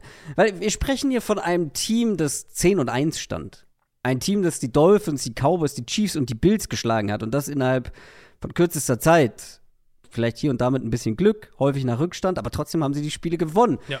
Und wenn man dann gegen die 49ers und Cowboys verliert, wie sie es danach gemacht haben, das ist keine Schande, aber sie waren schon relativ chancenlos in beiden Spielen. Und dann gab es halt diesen negativen Höhepunkt, jetzt das Spiel gegen die Seahawks, was man last second aus der Hand gegeben hat. Ein Spiel, was man eigentlich gewinnen musste. Mhm. Und vor allem haben sie auch die Macht über den ersten Platz in der NFC East aus der Hand gegeben. Und das alles, weil die Probleme jetzt zum Vorschein kommen, über die wir zu Beginn der Saison mehrfach gesprochen haben nämlich die Probleme in der Offense, beziehungsweise die fehlende Baseline in der Offense, dass diese Offense hauptsächlich dank individueller Klasse funktioniert. Schematisch mhm. kommt dann nach dem Abgang von Shane Steichen, dem Offensive Coordinator letztes Jahr, wenig, zu wenig. Die letzten drei Spiele hat man nicht einmal, äh, nicht einmal über 20 Punkte erzielen können. Und so mit dieser Offense-Performance ähm, wird es schwierig in den Playoffs für die Eagles. Ja, und die die Stabilität für dieses Team insgesamt, die, für die Art und Weise, wie sie Spiele gewinnen können, das muss halt von der Offense kommen. Das ist, finde ich, erstmal ein wichtiger Kontext, weil äh, es, es wird dieses Jahr nicht über die Defense kommen. Wir können gleich noch auf die Defense auch kurz zu sprechen kommen, aber es wird nicht über die Defense kommen. Was, finde ich, auch ein bisschen darüber verrät, welche Art Offense Philly jetzt braucht. Und das ist die Art Offense, die ein Stück weit Spiele kontrollieren kann, die nicht so von diesen Big Plays, von diesen einzelnen Momenten abhängig ist. Und da sind wir ja irgendwie beim Kern schon auch der Thematik. Wir waren, was waren die Eagles letztes Jahr? Die Eagles waren ein ultra dominantes Rushing-Team. Mit weitem Abstand Platz 1 in, in EPA pro Run, mit Abstand Platz 1 in Rushing Success Rate. Eagles waren das einzige Team letztes Jahr mit einer Rushing Success Rate von über 50 Prozent. Also, das ist wirklich, das musste man wirklich erstmal schaffen. 50 Prozent Rushing Success Rate ist wirklich, wirklich stark. Ja. Ähm, letztes Jahr war kein anderes Team über 48 nur vier außer den Eagles überhaupt über 45 und die Eagles eben, wie gesagt, über 50. Und ja, die Offense war das Spiel der Matchups halt. So, wenn, wenn die Defense das macht, machen wir das. Wenn sie das machen, machen wir das. Und dann war es eben dieses, okay, heute ist es AJ Brown, heute ist es Devonta Smith, heute ist es Dallas Dieses Goddard. Genau, heute ist es mal das Run-Game. Aber weißt du, was sie auch letztes Jahr schon nicht waren? Ein konstantes Passing-Team. Sie mhm. hatten die Big Plays, sie hatten einzelne Spiele, in denen sie Defenses in der ersten Halbzeit auseinandergenommen haben. Ja, aber, wie oft haben wir über diese, diese Deep Balls genau, zur Sideline genau, auf AJ Brown genau. gesprochen? Aber Passing Success Rate waren die Eagles letztes Jahr auf Platz 16. Das war, mhm. wenn du es mal in, Kontek in, Kon in Kontext einordnest, quasi gleich auf mit den Marcus Mariota Falcons. Knapp vor den Steelers, vor den Raiders, die irgendwann Derek Carr gebencht haben. Das ist der Punkt, den ich so häufig mit dieser Offense auch dieses Jahr versucht habe zu machen. Das, es ist das Run-Game, in ihrem, in ihrem aktuellen Setup ist das Run-Game der erste Treiber. Wenn sie da dominieren, dann kommen die Shots, die Hurts die ganze Zeit nehmen will, und dann, die, die er auch jetzt im Moment nimmt, wo sie nicht da sind, obwohl er sie nicht nehmen sollte. Und dann mhm. haben sie vor allem auch einen Plan A. Erstmal. Und dann ist es die logische Folgefrage: Warum ist das Run-Game nicht auf dem Level, das sie letztes Jahr hatten? Weil sie haben jetzt ja keinen Offensive Lineman verloren. Okay, sie tauschen ihren Running Back aus. Ehrlicherweise kann man argumentieren, sie kriegen sogar ein Upgrade auf Running Back. Ähm, ich denke, es ist fair. Ja, also, ich finde, Swift individuell ist nicht das Problem. Der nee, hat ja immer wieder Fall. auch ein paar gute Runs, wo er auch ein bisschen Fall. was kreiert und so. Ja. Also, genau. das ist nicht das Thema. Genau. Und die Line und ist. Sie haben natürlich noch Kenneth Gainwell, einen herausragenden Back. Korrekt. Daran kann es nicht liegen. Äh, die Line ist zusammengeblieben, Line-Coach ist der gleiche geblieben. So. Also, ne, in der Theorie guckst du drauf und sagst, das sollte doch eigentlich funktionieren. Hier macht sich, glaube ich, auf jeden Fall der Abgang von Shane Steichen bemerkbar. Gerade ja. wenn man sieht, was, was Steichen parallel aus diesem Colts-Team rausholt. Was ich jetzt super auffällig fand. Und wenn man die Tendenzen vergleicht, also die Tendenzen letztes Jahr mit den Tendenzen dieses Jahr, also so Sachen wie, wie häufig gehen sie No-Huddle, wie viel sind sie in der Shotgun, wie häufig, beziehungsweise im Fall der Eagles, wie selten, weil sie machen es fast nie, nutzen sie Motion. Wie häufig nutzen sie Play-Action? So, was sind ihre bevorzugten Personnel-Groupings? All diese Sachen, also Tendenzen halt, offensive Tendenzen Die Zahlen sind wirklich fast deckungsgleich. Also wenn ihr 22, Offense 2022 mit der Offense 2023 vergleicht. Diese Zahlen sind fast deckungs deckungsgleich. Und weißt du, wie das auf mich wirkt? Auf mich wirkt es wie ein Coach, der ja intern befördert wurde, der als Coordinator Playcaller übernimmt, der versucht, das, was vorher da war, nachzubauen, ja. aber halt nicht alle Details zu 100% korrekt umgesetzt kriegt. Das ist der eine Punkt. Der andere Punkt, und der ist mindestens genauso wichtig, das Quarterback-Run-Game funktioniert überhaupt nicht. Wenn die Eagles Quarterback-Runs laufen, designte und Scrambles, und ich habe mal hier für den Filter, weil ich meine, die Eagles sind halt eine Anomalie in der Hinsicht, ich habe mal Quarterback-Sneaks rausgenommen. Also kein Tool. Ja. Quarterback-Runs, normale Quarterback-Runs. Dann sind sie auf Platz 28 in EPA pro Run. Platz 29 in positiver Play Percentage. Also, die also sind richtig schlecht. Runs. Genau, Quarterback Runs und also designte Quarterback Runs und Scrambles. Ah. Da sind nur die Dolphins, Vikings und Lions dahinter. Und das sind Teams, wo der Quarterback Run halt eine Verlegenheitslösung ist, wenn überhaupt. Ähm, nur mal so zum Vergleich. Andere Offenses, die halt das viel einbauen. Die Chiefs, wo ja Mahomes dieses Jahr auch sehr viel scrambled, die sind auf Platz 4 in EPA pro Quarterback Run. Die Bills auf 6, die Cardinals auf 7. Und das zieht ein anderes. Die Ravens? Die Ravens sind ein bisschen weiter unten, aber das liegt vor allem daran, dass sie halt so viele Fumbles hatten. Ah, ja. ähm, und das zieht ein anderes strukturelles Problem nach sich. Das Eagles Passing Game findet fast ausschließlich in der Shotgun statt. Die Eagles haben dieses Jahr noch keine 30 Dropbacks an das Center, was natürlich absurd ist. Also Shotgun, ganz kurz, genau, äh, ein paar ja. Yards hinter dem Center Richtig, stehen, der Ball kommt geflogen vom Center, ähm, an das Center, genau. Hände am Popo vom Center richtig. und dann direkt Übergabe. Genau. Richtig, richtig. Und, und diese beiden Sachen sind halt, äh, sind halt sehr unterschiedlich in dem, was sie halt teilweise für Plays ermöglichen. Also du, ein anders Center Playbook sieht anders aus als ein Shotgun Playbook, weil halt bestimmte Sachen einfach anders funktionieren. Ähm, An der Center drehst du dich als Quarterback erstmal mit dem Rücken eigentlich zur Defense, weil du ja erstmal nach hinten laufen musst. Äh, ja, oder du hast halt diesen, du hast halt normalen Drop oder, nach hinten, aber du hast halt. Ja, genau, natürlich kannst du auch, aber ähm, wenn du den Ball übergibst, jetzt im Run-Game meinst Genau, bei, genau, bei Play-Action genau, Play-Action, Run-Game. Genau, genau. Ja. Der Running Back hat einen anderen Winkel auch und so weiter und so fort. Also sind einfach, sind andere Dinge. Ähm, insgesamt 93% der Offense kommen aus der Shotgun. Und okay, die RPOs, fairer Punkt, die RPOs sind immer noch ein gutes Mittel für diese Offense. Und diesen, das ist ja auch eben Shotgun-lastig. Also RPO, der Running, der Quarterback äh, ist da ja eben nicht an der Center, sondern steht ein bisschen weiter hinten, liest einen Verteidiger, entscheidet dann, ob er den Ball übergibt oder ob er ihn wirft. Im Prinzip, ganz einfach gesagt, indem er einen Verteidiger liest oder zwei.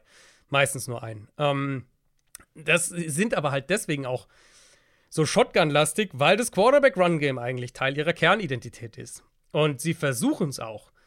Jalen Hurts hat 20 designte Runs mehr als jeder andere Quarterback dieses Jahr.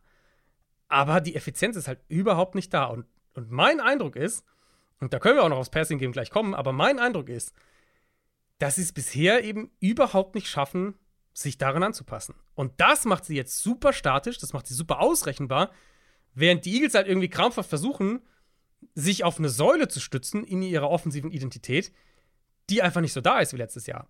Mhm. Aber trotzdem bauen sie halt alles so, als wäre sie noch da. Und diese ganzen Punkte zusammengenommen sind halt eine Offense, die sich, also du müsstest halt wirklich strukturell, glaube ich, ein paar Dinge verändern, solange gerade das mit dem Quarterback-Run-Game so ist, wie es aktuell ist. That being said, ähm, jetzt spielt man diese Woche gegen die Giants, generell in den letzten Wochen noch zweimal gegen die Giants. Ja. Jetzt diese Woche am Montag um 22.30 Uhr. Was würdest du denn sagen, was, was willst du sehen? Weil es ist ja eigentlich eine ganz gute Trockenübung. Mhm. Also ich will jetzt, das soll jetzt nicht despektierlich gegenüber den Giants klingen, aber das sind halt Spiele, die du aus Eagles Sicht nutzen musst, um wieder in die Spur zurückzufinden. Was willst du da offensiv sehen? Woran sollten sie oder woran können sie jetzt ähm, mhm. in der Kürze der Zeit arbeiten? Was können sie vielleicht einbauen? Was erhoffst du dir zu sehen dann in diesen Spielen gegen ja ja, schlag, eine schlagbare Defense. Ja. Also die größte Sorge für mich ist, und das ist dann sozusagen um, andersrum formuliert auch die Antwort, die größte Sorge für mich ist, sehen wir jetzt gerade die Limitationen von Jalen Hurts im Dropback-Passing-Game. Weil das, das wäre auch noch ein Punkt, den ich angesprochen hätte, mhm. den du angerissen hast ich finde, wir müssen da schon noch ja. drüber sprechen. Ich finde, ja. letzte Woche ist ein bisschen unfair, ihn da zu beurteilen, weil das war ja fraglich, ob er spielen kann, weil er Krippe krank war. Gespielt oder, ja, genau, ja. Das ist dann, also das finde ich jetzt nicht fair, aber wenn man die ganze Saison betrachtet, als Passer ist er da halt auch äh, ja. im Vergleich zu anderen Top-Quarterbacks weit hinten dran. Ja, und vor allem, also ist ja fast ein bisschen ironisch, dass er äh, jetzt am Montagabend, also der hat ja am Samstag, glaube ich, Grippesymptome, ist dann auch mit einem anderen Flieger nach, nach, nach Seattle geflogen und so. Aber das war ja eins seiner besten Rushing-Spiele. Also er ist dann mal sehr gut gelaufen in dem Spiel, hatte gute Runs, hat viel am also Boden gemacht. Mega schlecht konnte es ihm nicht Richtig. gehen, aber ich wollte es halt noch mal genau. erwähnt haben. Nee, es ist auf jeden Fall ein guter Kontext. Ähm, meine größte Sorge wäre eben, dass wir im Dropback-Passing-Game gerade sehen, dass Jalen Hurts da einfach sehr limitiert ist. Und das wäre der schlimmste Takeaway aus Eagles Sicht aus dieser Saison. Egal, was sportlich passiert, ja, die, was weiß ich, die scheitern in der, in der Wildcard-Runde an den Buccaneers oder sowas. Das wäre weniger schlimm, als zu sehen, dass dein Quarterback, den du gerade bezahlt hast, extrem auf einen offensiven Stil nur geprägt ist oder nur da funktioniert. Das heißt, was will ich sehen? Ich will sehen, dass sie das Passing Game, also das Dropback Passing Game mehr öffnen. Dass sie da mehr Ideen haben, dass Hurts mehr zeigt, weil ansonsten wird diese Saison sehr schnell vorbei sein und dann wird es auch mit Blick auf die kommende Saison, wird, dann wird es sicher Änderungen geben. Ne, könnt ihr mir einen neuen Offensive Coordinator vorstellen, dann auch. Aber dann wird's, da wird da sehr, sehr viel Druck drauf sein. Weil im Moment ist der Eindruck bei mir, und ich will da keine vorschnellen Schlüsse ziehen, weil sie, sie sind halt sehr limitiert, teilweise selbst limitiert, eben weil sie immer noch versuchen, eine Offense zu spielen, die dieses Jahr diese nicht funktioniert für sie. Aber im Moment ist der Eindruck halt schon, dass Hurts im regulären Dropback-Passing-Game klare Limits hat. Und das dazu beiträgt dann, dass die Offense nicht viel mehr machen kann. Gleichzeitig würde ich halt aber schon behaupten, dass wir sehr klar aufgezeigt bekommen haben, dass mit diesem Quarterback, mit einem guten Offensive Coordinator, der viele Möglichkeiten hat, ja. und mit Möglichkeiten ja. meine ich Playmaker, der gute Offensive Line, dass du da eine Offense drum bauen kannst, um mhm. Jalen Hurts herum bauen kannst, die ja, die es in Super Bowl schafft und es fast Total. schafft, einen Super Bowl zu gewinnen. Total. Das haben wir halt schon gesehen, deswegen würde ich da jetzt nicht also bei Jalen Hurts, den nehme ich immer in Schutz, wissen wir. ähm, aber die, die, ich glaube, die Limitierungen, die sind offensichtlich. Und das sind auch genau die Limitierungen, die er auch schon im College hatte und mhm. deswegen ja auch seinen Job so ein bisschen da verloren hat. Ne? Also ist jetzt und, kein neues Thema. Genau, und ich, es gibt ja eine Parallele. Ähm, nicht komplett deckungsgleiche Parallele, aber eine, die man zumindest ein bisschen verwenden kann. Die Bengals in ihrem Super Bowl-Jahr versus die Bengals vergangene Saison. Also Bengals ja. im Super Bowl-Jahr war ja Big Play, Big Play, Big Play. The, Jamar Chase, ja. 60 Jahre Touchdown und so weiter. Wenig Konstanz Down für Down, aber halt genug Big Plays.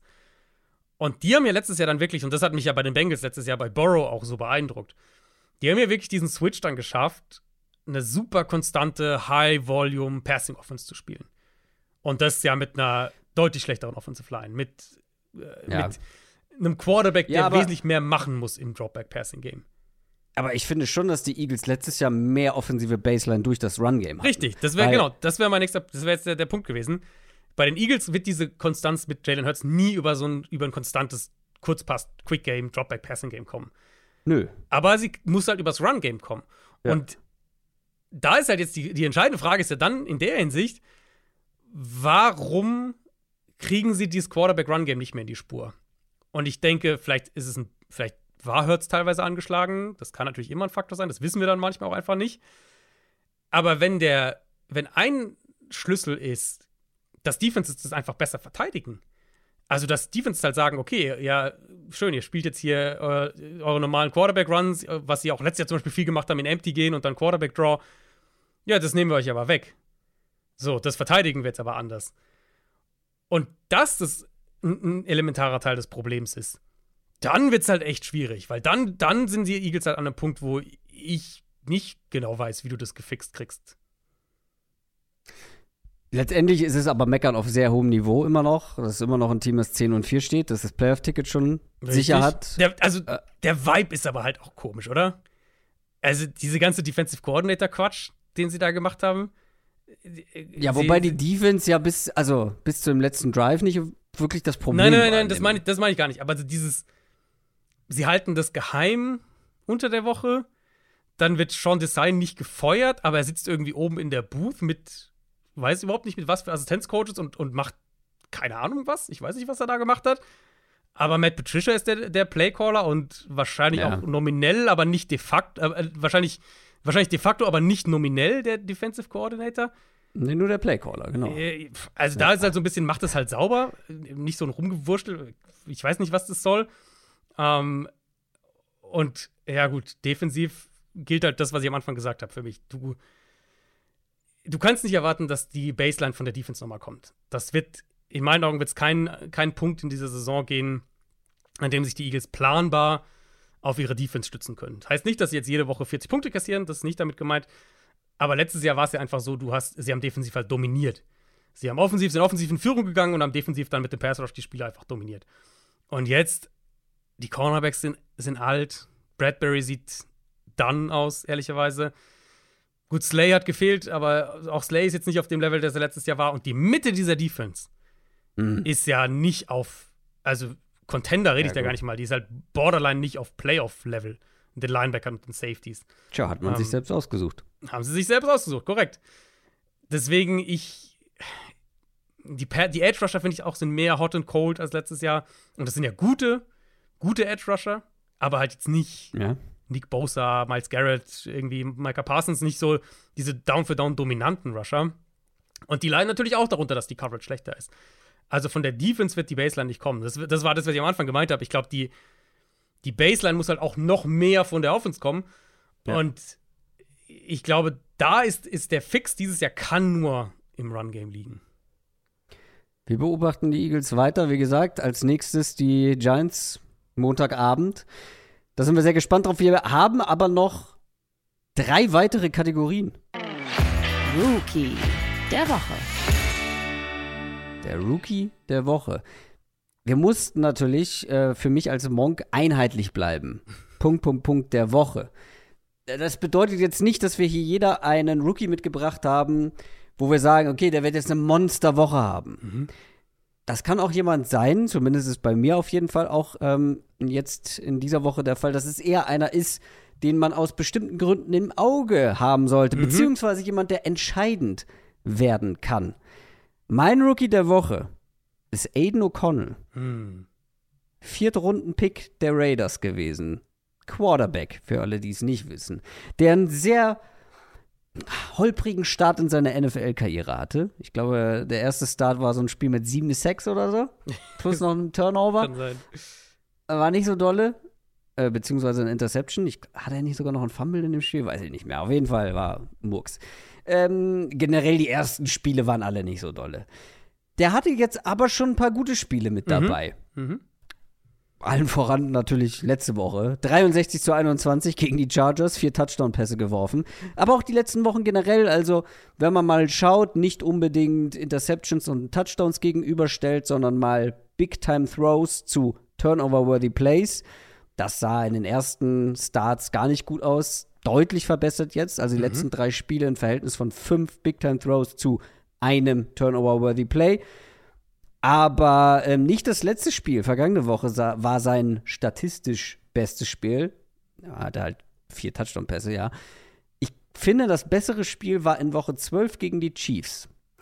Da habe ich mir sogar aufgeschrieben, ja, Aiden O'Connell hat ein paar richtig gute Würfe mit dabei gehabt. Mhm. Gegen wen spielt Aiden O'Connell und die Mm. Raiders diese Woche? Richtig, gegen die Chiefs. Und die Chiefs sind aktuell schon verwundbar. Die lagen sogar gegen die Raiders in Woche 12 0 zu 14 Händen. Am Ende haben sie noch deutlich gewonnen, okay, aber danach dann diese Spiele gegen die Packers, gegen die Bills. Und ich habe Aiden O'Connell als mein Rookie der Woche mitgebracht, weil ich habe vor dem letzten Spiel gegen die Chiefs, habe ich ähm, nochmal diesen Rekord mitgebracht zwischen den beiden Teams. Seit Oktober 2017 haben die Raiders ein einziges Spiel gegen die Chiefs gewonnen. Und das ist jetzt auch schon wieder drei Jahre her. Und die meisten Niederlagen der Raiders waren Klatschen. Für die Raiders geht es hier um wenig. Um sehr wenig. Die sind auch zehn Punkte Außenseiter. Aber ich sag mal so, wenn Aiden O'Connell mit Rückenwind aus diesem Vier-Touchdown-Spiel kommt und seine gute Leistung aus dem Spiel 1 gegen die Chiefs mh, bestätigt, beziehungsweise vielleicht daran anknüpfen kann, was ist, wenn er der Quarterback der Raiders wird, der die Chiefs schlägt? Ist er dann auch der Quarterback der Raiders, der eine Chance für die nächste Saison kriegt? Das finde ich die spannendste Frage bei ihm. Das hängt sehr von den letzten Spielen ab, glaube ich. Also Stand jetzt würde ich sagen nein. Und es hängt natürlich auch davon ab, wo die Raiders dann picken im Draft. Ja, gut, sie werden wahrscheinlich, also wenn dann Borderline Top 10 irgendwie sein. Also sie werden jetzt ja nicht, werden ja keinen Top 5 Pick haben, das können wir jetzt schon sagen. Das nicht. Aktuell sind sie auf 12. Ich könnte mir aber vorstellen, dass die Packers die noch überholen, was das angeht. Mhm. Also ja, Borderline Top 10 trifft es ganz gut, würde ich sagen. Und ich meine, ich habe mich jetzt noch nicht mit der Quarterback-Klasse beschäftigt, aber du ja schon. Du sagst, Mhm. die ist relativ tief. Also, ich, also bislang hat Aiden O'Connell für mich noch nicht so viel gezeigt, dass ich sage, okay, der bekommt jetzt noch mal ein ganzes Jahr eine Chance, Mhm. ohne, also wir draften jetzt keinen wegen Aiden O'Connell. Ja. Ja, ist auch meine Tendenz. Ich, er hatte, äh, Aiden O'Connell war ja dieser Preseason-Darling, so ein bisschen. War ja einer von diesen, da gab es ja ein paar, DTR war ja auch einer davon, äh, so ein paar Rookie-Quarterbacks, die halt in der Preseason sehr gut aussahen, die nicht keine der hohen Picks waren, sondern halt Mid-Round-Picks, Late-Round-Picks. Und Haben wir den eigentlich bewertet, Aiden O'Connell? Ja, tatsächlich. Das war mein Nummer 10 Quarterback. Ja, der war halt sehr wild im College. Also der war halt sehr äh, Ja. Big Play Turnover-mäßig. Also, so Also, Ich habe auch nicht viel mehr als die 10 angeguckt, ein paar noch. Äh, das hat jetzt nicht viel zu bedeuten, dass er sogar in der Top 10 war. Eher ist das ein schlechtes Zeichen. Sehr Das halt hinten war, ja. Ja, nee, aber deswegen, ich glaube, er ist halt für mich so jemand, der könnte halt ein langfristiger Backup sein. Ähm, ich finde es aber halt positiv, tatsächlich, weil wir das, das wollte ich hier unterbringen bei Aiden O'Connell. Ich finde es positiv, weil wir das bei anderen Teams ja häufig auch kritisieren, die in vergleichbaren Situationen sind, dass halt der Interimscoach nicht, nicht sagt, uh, ich muss jetzt aber hier äh, möglichst drei Spiele gewinnen, damit ich vielleicht eine Chance habe, was dann sowieso nicht passiert, eine Chance habe, diesen Job zu behalten. Und ähm, deswegen nehme ich schnell den, den, den Aiden O'Connell wieder raus. Jimmy Garoppolo spielt wieder. Ja, die haben ein paar, ein paar bisschen bessere Chancen, die Spiele zu gewinnen. Sondern dass sie ihn halt wirklich testen. Das finde ich ist, das, das kreide ich diesem Raiders Interims-Staff auf jeden Fall sehr positiv an. Ja, ich bin halt sehr gespannt, wie er jetzt äh, die letzten Wochen spielt und Mhm. so ein Spiel gegen die Chiefs, Division-Rival. Wie gesagt, erstes Spiel gegeneinander. Ja, am Ende, äh, da muss man halt die Raiders Defense auch ein bisschen mit einbeziehen. äh, haben sie es dann aus der Hand gegeben. Aber wie gesagt, 14 und 0 in Führung gegangen, ziemlich früh. Paar gute Würfe dabei gehabt. Statistisch das beste Spiel seiner NFL-Karriere. Ich bin sehr gespannt, ob er da Mhm. den, Ch- die Chiefs noch mal ärgern kann. Aber wie gesagt, für seine Zukunft sind die letzten Wochen jetzt sehr entscheidend. Wer ist dein Rookie der Woche?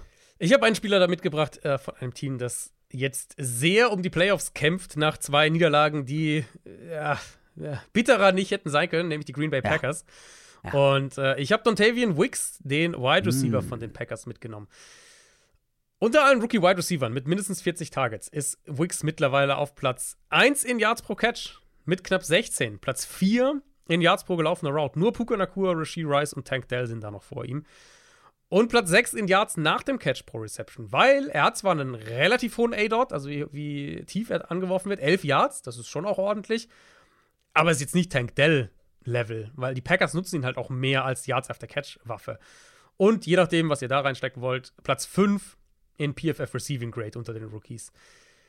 Wenn ihr Supporter seid von uns, dann habt ihr Zugriff auf meine ganzen Draft-Profile. Ich mache ja mein Big Board, so mein großer Draft-Guide, wirklich, wo auch ganz, ganz viele Profile dann drin sind. Und separat aber teile ich dann nochmal alle zu Receivern und Running Backs, alle, die ich gemacht habe.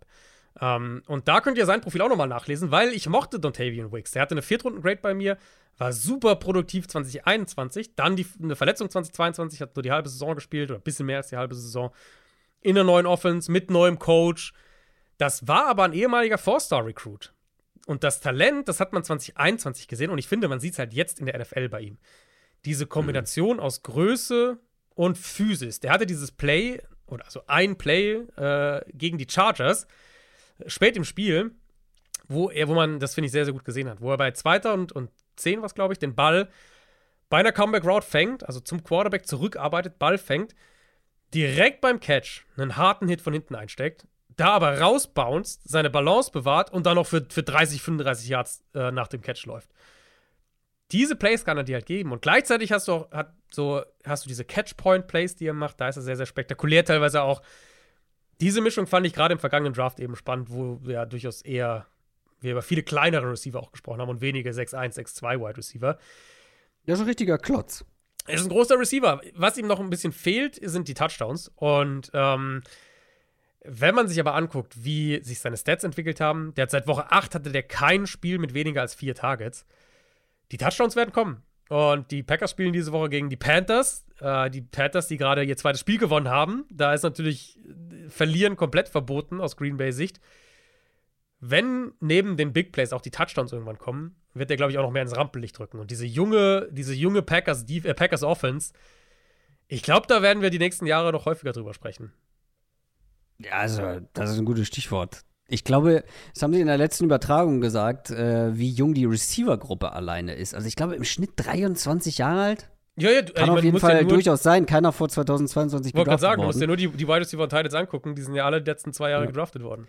Das ist schon komplett irre. Dementsprechend ist es halt auch nicht verwunderlich, generell ein sehr junger Roster, ja. dass da eine gewisse Inkonstanz ähm, mit dabei ist. Ich finde Dontavian Wicks halt spannend, weil er eigentlich so auf den ersten Blick nichts Halbes und nichts Ganzes ist, aber halt in dieser Rolle auf als ja fast so ein Possession Receiver mit sicheren Händen halt glänzen kann. Ich habe mir auch noch mal sein, sein, seine Combine ähm, mhm. Ergebnisse angeschaut.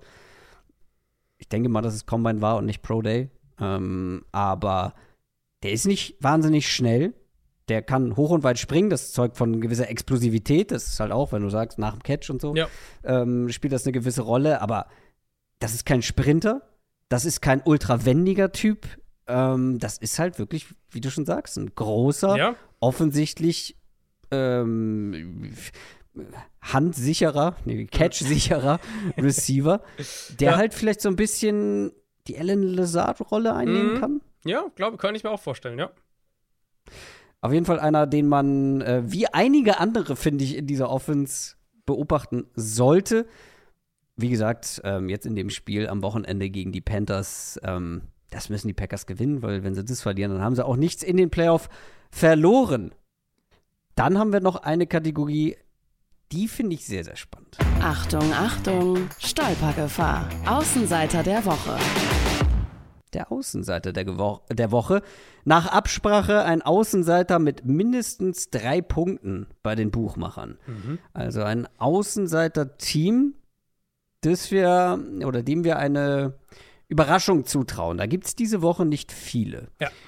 Aber ich sage dir jetzt etwas. Und ich habe extra ein Spiel genommen, über das wir noch nicht gesprochen haben. Ich zu auch. keinem Zeitpunkt. Ich auch, ja. Die Commanders gewinnen gegen die Jets. Oh, okay. Die Commanders gewinnen gegen die Jets. Das ist hier ein Aufeinandertreffen ähm, zweier eliminierter Teams. Die können beide nicht mehr in die Playoffs kommen. Wer spielt in deinem Szenario Quarterback für die Commanders? Das ist meine erste Frage spielt keine Rolle. spielt keine Rolle. Ich finde auch, dass Washington zu Recht Außenseiter ist, weil sie spielen gegen eine gute Defense. Aber mein Argument wäre jetzt weder Sam Howell noch Jacoby Brissett. Ich glaube, dass das wirklich keine Rolle. Ich glaube sogar, dass Jacoby Brissett ähm, noch mehr Grund wäre, auf sie zu tippen. Für mich glaube ich auch. Ja, also Brissett kam ja rein gegen die Rams und auf einmal hat die Offense ist die Offense äh, ja. zweimal zum Touchdown oder was es war runtergegangen. Mein Argument, das zu behaupten, ist die Jets Offense. 103 Yards, 11 First Downs, 4 Turnover mm. gegen die Dolphins. Zach Wilson mit einer Geschirne, Ge Geschirnerschütterung, genau. Äh, Gehirnerschütterung raus. Man weiß noch nicht, ob er spielt. Wenn Trevor Simeon spielt, sehe ich das nicht. Sehe ich es einfach nicht. Ja. Ich weiß, Dolphins Defense, Commanders Defense, komplett andere Welten. Ja. Aber eigentlich ist es mir auch egal, wer spielt, weil ich glaube, dass egal wer bei den Commanders Quarterback spielt und egal wer bei den Jets Quarterback spielt, Washington wird den besseren Quarterback haben. Ich glaube, dass Washington die bessere Offense hat. Das wird eine Herausforderung. Ich kann mir halt aber auch vorstellen, dass diese Jets Defense so ein bisschen innerlich auch, also nicht abschaltet, das macht keiner in der NFL. Dafür geht es zu sehr um die eigene Zukunft, um eigene Verträge. Aber ich kann mir einfach nicht vorstellen, dass jetzt, wo sie auch äh, rechnerisch raus sind, dass da jeder bei 100% agiert, dass die sich nicht mhm. auch mal mhm. fragen in der Defense, warum machen wir den Scheiß ja eigentlich, wenn die da offensiv nichts gebacken bekommen. Ja. Und bei den Commanders, ähm, da stehen noch ein paar mehr Jobs auf dem Spiel. Ähm, und gerade wenn wir uns die beiden Quarterbacks, egal welcher Quarterback, wenn wir uns die beiden angucken, Ähm, dann geht es gerade für die beiden auch um, um Jobs. Ähm, deswegen glaube ich, die Commanders gewinnen. Spannend. Spannend, spannend. Hätte ich nicht gedacht, dass du das Spiel nimmst. Äh, mit. Ja, ich, ich kann es schon sehen. Ich kann es schon sehen, gerade mit der Quarterback-Situation bei den Chats. Äh, halte ich das für durchaus denkbar. Ich habe einen größeren Schocker für dich dabei. Äh, Aha. Einen der so drei größten Außenseiter. Drei, glaube ich. Ja, müssten drei sein. Ich glaube, es gibt eine reelle Chance, dass die New England Patriots die Denver Broncos ah! Sieben Punkte Außenseiter. Äh, die, die Patriots in Denver. Ähm, die Broncos Offense die letzten acht Wochen ist, finde ich, hat sich genau da eingependelt, wo man diese Offense auch irgendwie fühlt nämlich so im unteren Mittelmaß. Platz 19 in Success Rate, Platz 20 in EPA pro Play. Und wir haben ganz oft darüber gesprochen, Broncos Offense. Das Run-Game ist essentiell für diese Offense. Ja. Patriots haben die beste Run-Defense in der NFL. Ja. Die ja. Patriots die letzten Wochen, okay, jetzt haben wir dieses Spiel gegen Kansas City, gut, Mahomes war in super Form, da haben sie jetzt 27 kassiert. Die Wochen davor 18 gegen Pittsburgh, 6 gegen die Chargers, 10 gegen die Giants, 10 gegen die Colts, 20 gegen Washington. Das war das, was das die letzten Wochen äh, äh, Ja, die Broncos haben eine bessere Offense als fast alle davon. Fast alle. Ich würde sagen, dass die Broncos eine vergleichbare Offense wie die Colts haben, ehrlich gesagt. Aber ja, wie die Colts. Die Colts hatte ich auch im Kopf, deswegen habe ich fast gesagt. Okay. Ähm, ich glaube, das könnte halt ein Spiel sein, das die Patriots Defense sehr unangenehm macht für Denver. Und ja. okay, ich erwarte jetzt keine, keine Explosion von der Patriots Offense, aber zumindest strukturell können sie das, was die Lions letzte Woche gegen, gegen Denver natürlich auf einem völlig anderen Level extrem erfolgreich gemacht haben, auch machen. Viele Inbreaker, viel Play-Action, vertikales Play-Action-Passspiel und das Run-Game dazu. Ich, ich glaube, es gibt eine Chance, dass die, die, die Playoff-Hoffnungen der Broncos gegen die Patriots enden diese Woche. Gut. Wenn du meinst, ich glaube das nicht. Ich glaube schon, dass es ein enges Spiel werden kann. Ich glaube auch, dass die Patriots Defense eine extreme Herausforderung wird. Ich sehe halt einfach nicht, wie die Patriots Offense irgendwas hier machen soll. Ja, ich glaube, wie gesagt, ich glaube auch nicht, dass die jetzt 30 Punkte machen, aber sie haben 17 Punkte gegen die Chiefs gemacht, die haben 21 gegen Pittsburgh gemacht. Wenn sie in der Range auch punkten, dann haben sie, glaube ich, echt eine Chance, das zu gewinnen. Ausgeschlossen ist es auf jeden Fall nicht, da gebe ich dir recht. Einen Punkt haben wir noch, den kennt ihr. Das darf natürlich nicht fehlen, unser Tippspiel. Und wir haben, wir haben wieder richtig abge, mhm. äh, abgeliefert. Beide haben beide Spiele getroffen. Ähm, das habe ich mir notiert. Ich habe mir natürlich nicht notiert, wie es dann insgesamt steht, aber ich kann es dir sagen. 17 und 16, hätte keiner gemerkt. Ähm, 17, und 16, äh, 17 zu 16, sagt man. Ähm, also du führst weiterhin, logisch, mhm. Ähm, im Gleichschritt ärgert mich ein bisschen, weil wenn man beide trifft, denkt man, ja gut, dann muss man ja Punkte gut machen. Nein, Adrian trifft auch. Es waren alle Spiele bis auf eins ultra eng. War super eng, also, wir haben auf jeden Fall die richtigen Spiele. Äh, absolut. Also wir hatten dieses wilde Houston gegen Texans Spiel, wir hatten dieses absurde äh, Browns gegen Chicago Spiel. Bengals gegen äh, Vikings war dabei. Bengals gegen Vikings war dabei. Das Einzige, was halt deutlich war, war Bills. Buffalo. Ja, genau äh, gegen die Cowboys. Das heißt aber, ich darf wieder anfangen. Und jetzt muss ich es ein bisschen anpassen. Hm. Weil du mir bei dem einen Spiel, was ich hier ganz oben habe, eine zu klare Tendenz eigentlich geäußert hast. Ich nehme es aber trotzdem, weil ich will es nicht tippen. Cowboys gegen Dolphins. Sehr gut. Äh, ja, ich bleibe bei Miami. Ich glaube, dass die Dolphins ah. zu Hause. Wäre es in Dallas, würde ich vielleicht auf die Cowboys tippen. Aber ich glaube, mit Tyreek Hill zurück. Hm. Ich glaube, dass, ich, ich glaub, dass die Dolphins. Und ich meine, die Dolphins, die, der Kritikpunkt ist ja fair zu sagen, nach wie vor, das war ja, ist ja immer noch die große Frage, ähm, können die Dolphins gute Teams schlagen? Das, darauf warten wir ja immer noch so ein bisschen. Äh, sie haben jetzt eben die, die Cowboys, Ravens, Bills zum Abschluss und ich glaube, dass sie hier mal eins gewinnen. Was gibst du mir denn? Ich starte mal wieder mit einer wunderbaren Wundertüte und äh, gebe. Mm. weißt du? Mm, ich weiß es schon. Weißt du, Bucks gegen Jaguars. Das. Ja. Bucks gegen Jaguars habe ich, hab ich auch Zettel. Hey, bloß nichts gesagt. Ich, ich starte aber mal mit Texans gegen Browns. Texans gegen Browns? Mhm. bin ich ziemlich klar bei den Browns. Okay. Also ich gehe nicht davon aus, dass CJ Stroud spielt, deswegen. Ja, das ist natürlich Wenn er spielt, ist es deutlich enger. Joe Flacco gegen Case Keenum bin ich bei den Browns und Joe Flacco. Und dann gebe ich dir. Nee, ich gebe dir nicht, ich gebe dir nicht Bucks gegen Jaguars. Ich gebe dir Falcons gegen Colts. Das will Da ich nämlich nicht tippen. Ja, das, was ich absurd finde, ist, habe ich irgendwas verpasst? Wie, kann, wie können denn die Falcons Favorit sein? Ja, faire Frage. Ich meine, die, die Falcons sind halt nach wie vor unberechenbar. Du hast Taylor Heineke jetzt drin. Wie gesagt, ich will es dir selber nicht tippen, deswegen gebe ich es ja dir. Nee, ich bin schon relativ klar bei den Coles, deswegen war ich Mhm. über diese Line sehr verwundert. Deswegen habe ich es mir auch aufgeschrieben.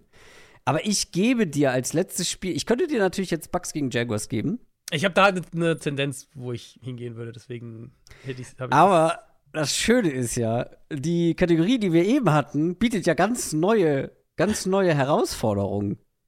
Ja, dann tipp doch mal Patriots gegen Broncos. also, wenn du mich straight up nach dem Tipp fragst, dann bin ich natürlich trotzdem bei Denver. Ich glaube halt, ah, dass die Patriots, feige. das- Du bist so feige. dass die Patriots eine sehr reelle Chance haben, hier den Upset zu schaffen. Ähm, aber ich, wenn ich straight up einfach nur tippen soll, dann nehme ich Denver. Vielleicht war es doch gar nicht so schlau, weil jetzt kannst du nur gewinnen. Entweder Das triffst stimmt, du Ja, das stimmt. oder dein Upset der Woche ist richtig. Das stimmt. Ja, ich hätte gedacht, dass du mir Bears gegen Cardinals gibst, ehrlich gesagt. Versuchst Nee. mich zu verleiten. Nee, wenn, dann hätte ich dir. Bucks gegen Jaguars gegeben. Ich hätte die Bucks da genommen, tatsächlich. Bin da mittlerweile bei Tampa Bay. Ich auch. Ich auch. Aber ich finde es eklig zu tippen, weil wir nicht wissen, ob Trevor Lawrence Mhm, spielt. Ja. Gut, das war's für heute. Das war unsere Preview auf Woche 16 und das war eine etwas andere Preview, als ihr das sonst kennt. Lasst uns gerne Feedback da. Mhm. Was sagt ihr zu den neuen Kategorien?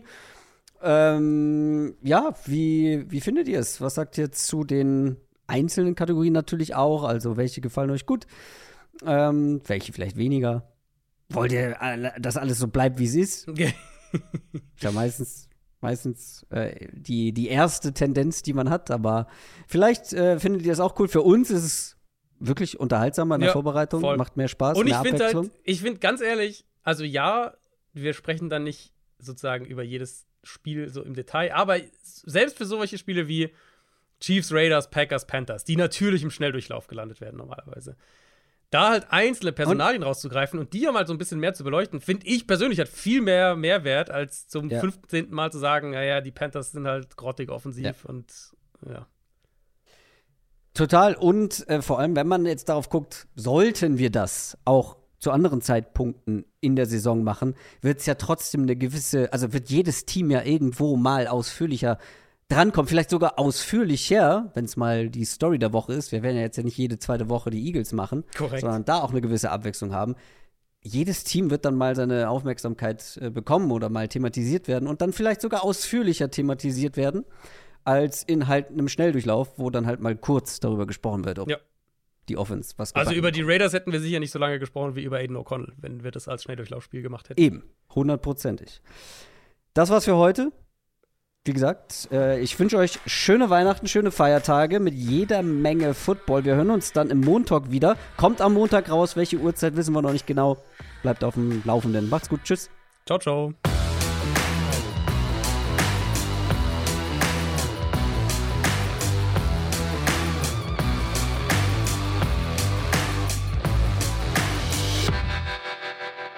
Bleibt auf dem Laufenden ist natürlich Quatsch. Ich wollte sagen, wir halten euch auf dem Laufenden. Das ist klar, oder?